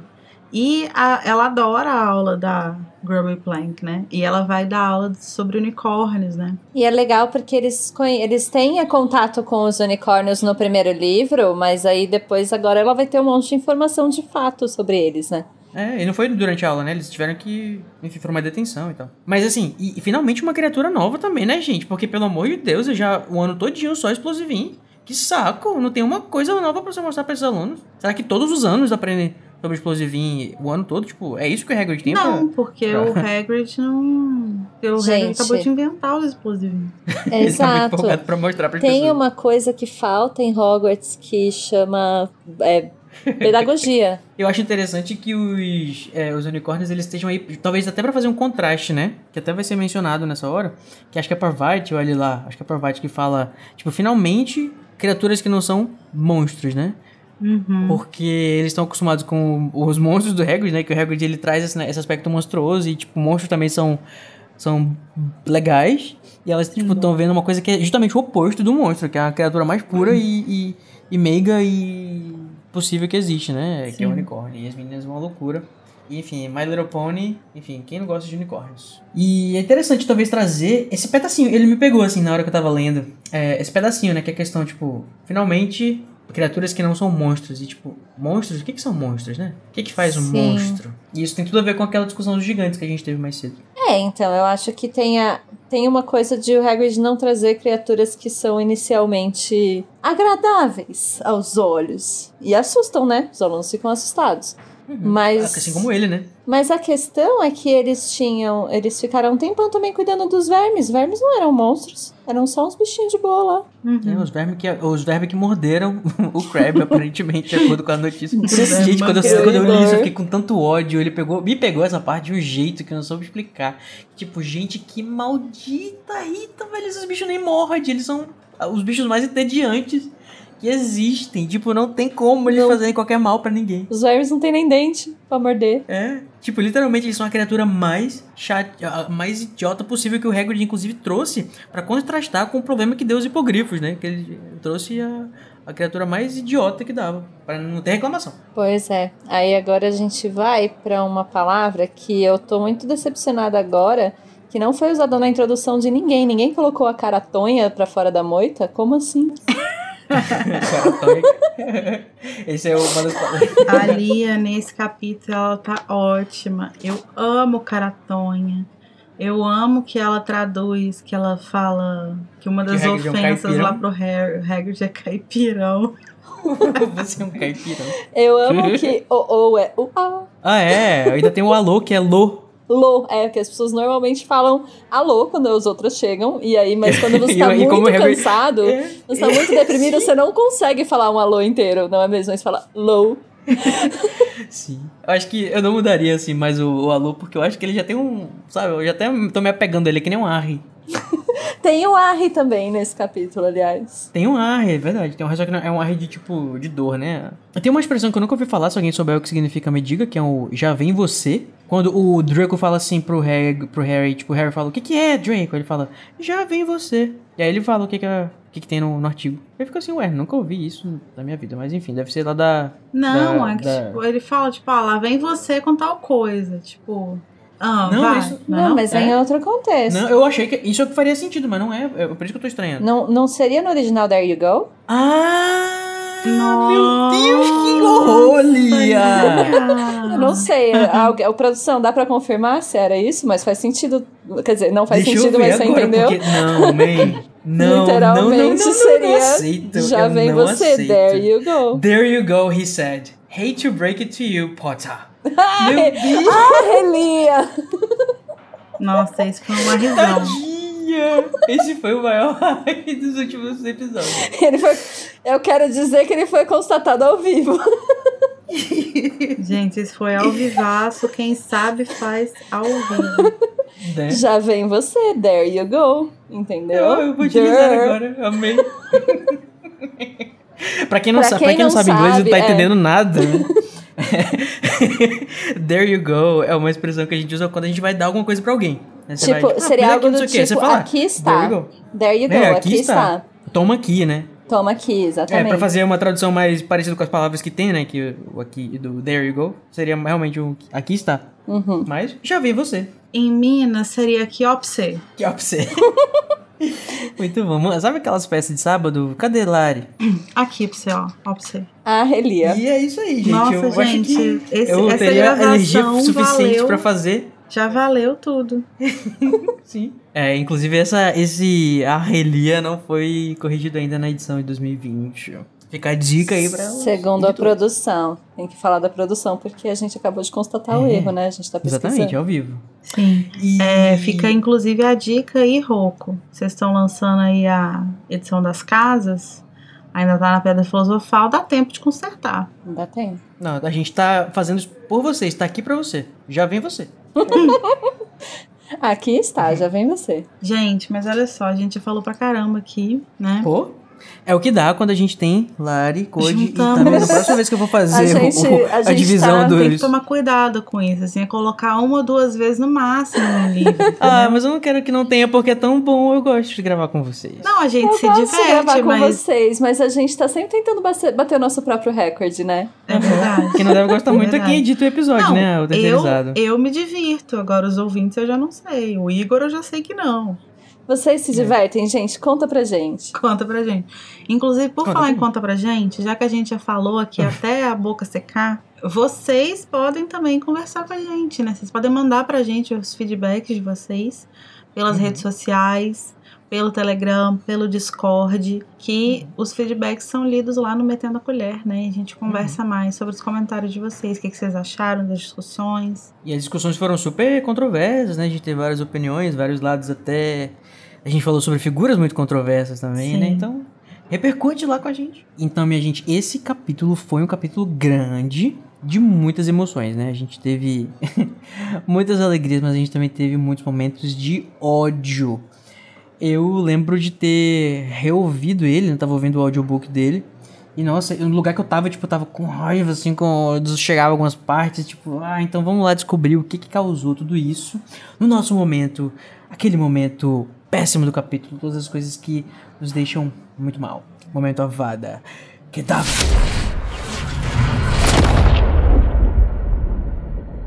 Então, Tami, conta pra gente um pouquinho o que que te deixou com ódio desse capítulo. Olha, muitas coisas. Foi mais difícil de achar um patrono para esse capítulo do que uma vada, porque tudo, tudo problemático, sabe? Todo mundo, tudo ruim. Mas, é, assim, o capítulo é bom, entende? Mas o, o- acho que o que me deu ranço na hora de estar lendo mesmo foi Harry Machisto, sabe? Chamando Rita Skeeter de vaca. Gente, acho péssimo. Acho Compliquei péssimo mesmo. que colocar vaca na, na- no texto em português não é um palavrão, não é um xingamento necessariamente assim, entende? Para um, um texto de criança, dá pra você presumir que a criança vai pensar que a Rita faz mumu e tudo bem, e a gente sabe o peso pejorativo que tem a palavra vaca, e eu acho um slut shaming horroroso e eu não gostei. Uhum, eu concordo. E assim, o texto original, ele fala that cow skitter, né? Quando usa o cow no, no português, aliás, no inglês, eles falam no sentido de ser, ah, é chatinha, aquela annoying Rita Skeeter. Então, traduzir pra vaca, eu entendo que é, é a mesma palavra, né? Mas não tem o mesmo significado e eu acho que o peso pejorativo disso é machista, sim. É verdade. Meu feminismo inclui Rita Skeeter. Olha aí, tá certo, amiga. Sua sororidade sem limites. Não, é porque você não mais. precisa chamar de vaca, né? Você pode chamar o quê? De escrota. Como que é o da Hermione? Aquela mulherzinha. Mulherzinha horrível. Entendeu? Você Mulherzinha sempre horrível. pode. Eu, eu concordo É, com a a Tami. Hermione, Não é tá- nenhuma questão de a minha sororidade inclui Rita Skeeter. É de a gente não precisa perpetuar esse tipo de xingamento. Existem muitos Isso. xingamentos muito É isso que eu bons quis dizer, tá, gente? Não Né? gosto Rita Skeeter. Que não tem, que não tem essa carga, né? Exatamente, porque eu acho que esse tipo de xingamento que sempre coloca a mulher nessa posição não é legal de, de reproduzir. E justamente o que ela faz de errado é ser uma escrota, é ser uma babaca, é ser falsa, e, enfim, um monte de outros adjetivos que a gente poderia colocar que não remeteriam Dissimulada. dissimulada ou, ou cretina. Cretina, bom Cretina, cretina é muito bom. Cretina. Deixa aí, deixa aí nos comentários qual que é o seu Qual é xingamento favorito para Seu- Rita Skeeter. seu adjetivo para Rita Skeeter. E, e justamente que não perpetue é, slut shaming. Então acho Referência. importante que não tenha, não seja vá. Não somos contra xingar, pelo contrário, xingar é bom, xingar faz bem, xingar limpa os poros, né? E, minha gente, é, eu vou falar agora que assim, o meu Avada Kedavra é a Rita, né? Aquela vagabunda. Não, brincadeira, gente. Ah, Ah, assim, eu. eu Code eu- machisto, Harry machisto, Lia machisto. Não, Tá gente, a foda. Rita está impossível neste. Assim, esse momento Avada Kedavra deveria mudar, talvez, para um momento Draco, né? Momento Draco. Porque é praticamente só ele que, que reina aqui nesses momentos, né? Mas como já sei que a Larissa tá no episódio, eu não vou me precisar me preocupar com, preocupar com a Avada o Draco. Ele vai estar levando, né? Se eu puder É prever a minha amiga. Mas assim, gente, a Rita. Ai, é- é- esse artigo ele dá um. Eu consigo imaginar a raiva do Harry lendo isso, assim, sabe? Tipo, aquela jornalistazinha de merda. Jornalistazinha de merda. É muito bom. É isso aí. Estou aqui com a minha alma lavada. o- a luz verde já foi lançada. Larissa, é com você. Então, primeiro eu queria fazer uma. Por uma questão de ordem, presidente. No! Eu queria fazer uma moção aqui, porque interferiram na minha pauta. Eu tinha dito que a minha, o meu avada era do Draco e completaram com palavras de baixo calão, de cunho homofóbico, que não fazem parte do meu discurso, presidente. Alguém interferiu na minha fala e colocou Draco aquele viado. Eu jamais faria isso. Gente, Porque Foi um hacker? que absurdo. Porque ser Foi um viado hacker? Foi um hacker. Foi o Essa, essa palavra foi colocada aí sem o seu Porque conhecimento? ser viado não Alguém- é um não, assim, xingamento. e amiga, aí, eu li Rita Vagabunda porque o mesmo ha- hacker falou isso, tá? Ele escreveu Entendi. isso. Eu só li o que tava escrito. Foi um. Eu só li, eu estava lendo, não, não prestei atenção. E a mesma coisa aconteceu agora, que isso. E, e viado não é um xingamento, né? Então vamos, vamos então ele- elencar xingamentos para Draco. Draco é o quê? O Draco é um pulha. O Draco é um. Ele é um escroto, ele é um Bostinha, babaca, um ele é um bostinha, cretino, ele é um bostinho. Cretino. Ele é um burguesinho safado. Burguesinho safado. Burguês de merda. Burguês é muito melhor Tá, tá. esse xingamento. Viado não é xingamento. Burguês é xingamento. Então, Draco aquele, vou mudar aqui na pauta agora. Draco aquele burguês. Pronto. Então, meu avada vai para o Draco. Sempre vou, sempre que possível, terei, aproveitarei essa oportunidade. Esse livro, ele tá assim no auge, né? Inclusive, Tá esse livro eu acho que é um livro que tá todo mundo, tipo assim, com os nervos à flor da pele. Então, todo mundo, assim, quando quer ser chato, é insuportável, né? Tipo, Ele fica perturbando durante a Sim, aula, não e satisfeito. Esse, esse discursinho racista dele, de ficar falando do, do, do Hagrid, e a forma como ele fala também, o deboche. Enfim, é avada nesse postinho. Então, ele fica, ele fica perturbando, perguntando se eles estão sentindo falta do Hagrid. Sabe que- o, o que, que falta na tua vida, cara? Vai, vai procurar amor, sabe? Pra procurar amor. Pois é, eu acho que o que falta pro Draco é amor. Vou fechar esse episódio sendo hippie. Né? Vamos fechar esse episódio levando o Draco pra uma ciranda, gente. Leva o Draco pra uma ciranda. Quem sabe ele não se encontra. Leva, Então, leva, leva ele pra bem longe, numa dá- ciranda bem longe. Dá uma ayahuasca pra ele, ver se ele não abre a mente. Nossa, gente. Muito bom, já que a gente tá falando de amor, né? E. de forma até inusitada, eu diria. Propósito, esse podcast não apoia o uso de drogas. É, esse podcast, esse, qual, o Casa da Fonte? Chegou o momento em que a gente espreme esse capítulo e tenta tirar alguma coisa de positiva com boas memórias pra gente fazer um maravilhoso, quentinho, gostoso Expecto Patronum.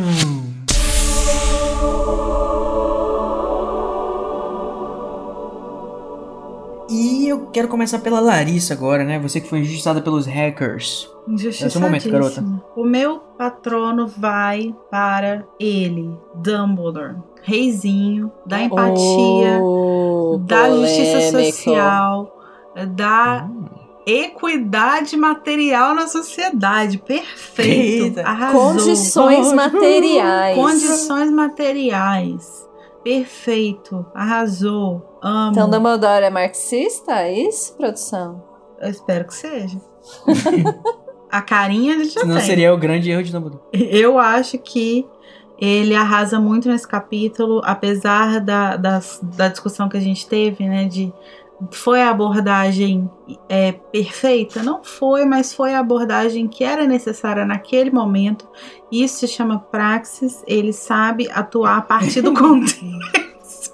Então é isso, perfeito, arrasou, Nossa. maravilhoso. Meu reizinho é dele. Tem que ter um capítulo em que o Dumbledore, né, seja, seja praised, seja Tem. elogiado. É porque assim, eu acho que a gente tá vivendo um momento na sociedade, sempre que é possível exaltar o Dumbledore, eu exaltarei, tá? Não tenho vergonha, assumo esse papel, defendo mesmo. Até porque se Então, você não exaltar, quem que vai exaltar, né, amigo? O Igor. Mas na ausência do Igor, eu assumo esse papel porque eu sei Você é que a primeira ele suplente. segura minha mão quando eu estou ausente é preciso defender o Snape. A gente é um time de É, eu só acompanho pública. vocês pra defender o Dumbledore. Eu gosto do Dumbledore na medida do possível, do Snape não consigo. Não consigo Tudo bem. ter empatia. Tudo bem.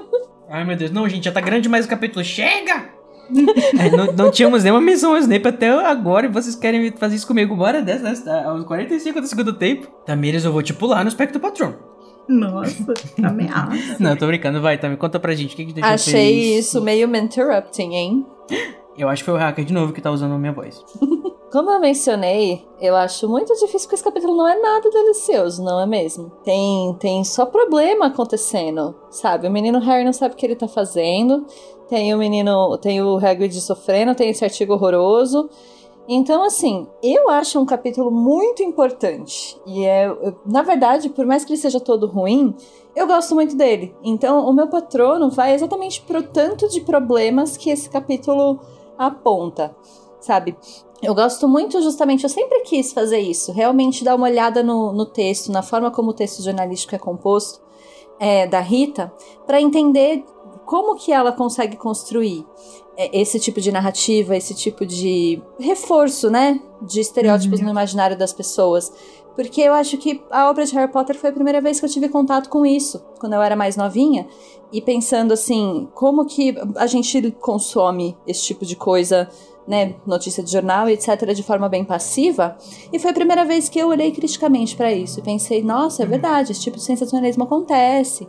E, enfim, uhum. eu acho um capítulo muito importante, Sim. muito bem feito. Então, meu patrono vai para uh, o capítulo. Eu, eu, eu, eu, acho que é muito legal, cara, que assim, o Harry começa a se interessar com o jornal, né? Tanto é que eu acho que só vai ter uma subscription, uma assinatura lá no quinto ano, né? É, talvez é porque. E logo do Profeta Diário, que esse, esse, essa fonte maravilhosa de, de notícias, enfim, mas que antes eles não se interessavam muito, né? Até talvez é por causa da idade. A não ser o Malfoy, que era já era o primeiro a esfregar na cara das pessoas as manchetes ridículas e as histórias Histórias não falam em português, né? As. As. Matérias. As matérias dos do, jornais que geralmente estavam né, fudendo a vida dele. Dele, no caso, o Harry. Gente, o, o, o Draco é o, aquele insuportável do. do MBL, né? Que fica. Nossa, sim. Do, mamãe falei. O Draco é o Mamãe Falei, é. Ai, meu Deus, como é. Gente, o meu momento Expecto Patron, assim, é só uma menção, porque, tipo, realmente, né? Quem merece todas as palmas, quem merece o Tocantins inteiro é o Dumbledore nesse capítulo. E o Harry, claro, que, tipo assim, lutou pelo seu amigo e chegou lá. E, enfim, o Harry mandou muito bem nesse capítulo. Parecia que ele era, tipo, tava muito, muito, se importou muito mesmo com, com o Hagrid, esqueceu até dos seus problemas, a questão lá, né, do ovo e tal. É muito legal. Mas eu vou falar aqui uma coisa que é um, um, um patrono maravilhoso, por uma questão de identificação. Acho que ele é só pra mim, inclusive. Que é o momento que. Nossa, é muito eu no grupo do Caso Elefante. Vocês precisam ver, gente. Eu vou até ler essa parte aqui pra vocês, ó. Que eles estão eles especulando o que, que como que a, que a, a Lia, né, conseguiu descobrir o furo. Gente, a gente, é a segunda é... vez nesse episódio que a gente confunde a Lia com a Rita. Eu não entendi essa relação entre as duas. Desculpa, gente, a Rita. Enfim, aí o Harry fala assim: é, talvez ela use uma capa de invisibilidade. E ele tá tipo, muito puto, ele sai derramando as coisas pela. que ele tá servindo, né, de frango, sei lá. E aí ele fala: é o tipo de coisa que ela faria, não é se esconder atrás de moitas para escutar a conversa dos outros. Aí a Hermione fala assim: como você e o Ron fazem? Fizeram. e eu falei, exatamente, Hermione, nunca, nunca errou, lacrou, é isso mesmo, a ponta inconsistência dessas fodidas. Ai, gente, eu acho muito boa essa parte. Eu acho muito engraçado. É.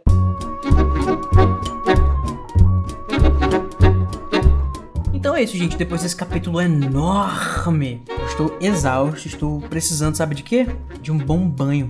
E agora que o Harry já resolveu finalmente, né, dar o braço a torcer e ir lá lavar o ovo, né? A gente já passou tanta raiva com o Skeeter e o Draco. A gente já consolou o Hagrid, já, já mudou, né, a, a a cabeça dele, graças a Deus, vão tomar esse banho relaxante na banheira, pega o livro, lê o próximo capítulo e se preparar para o próximo episódio, o capítulo 25 de Cálice de Fogo, o ovo e o olho. Bom banho! Bom tchau. banho, gente, lava os ovos direitinho.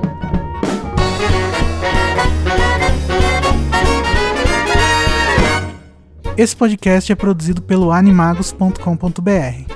Eu, Igor Moreto, faço a produção, edição e direção. O Junior Code e a Nayara Sevciuk me ajudam na direção e com Larissa Andrioli também fazem pauta e apresentam os episódios.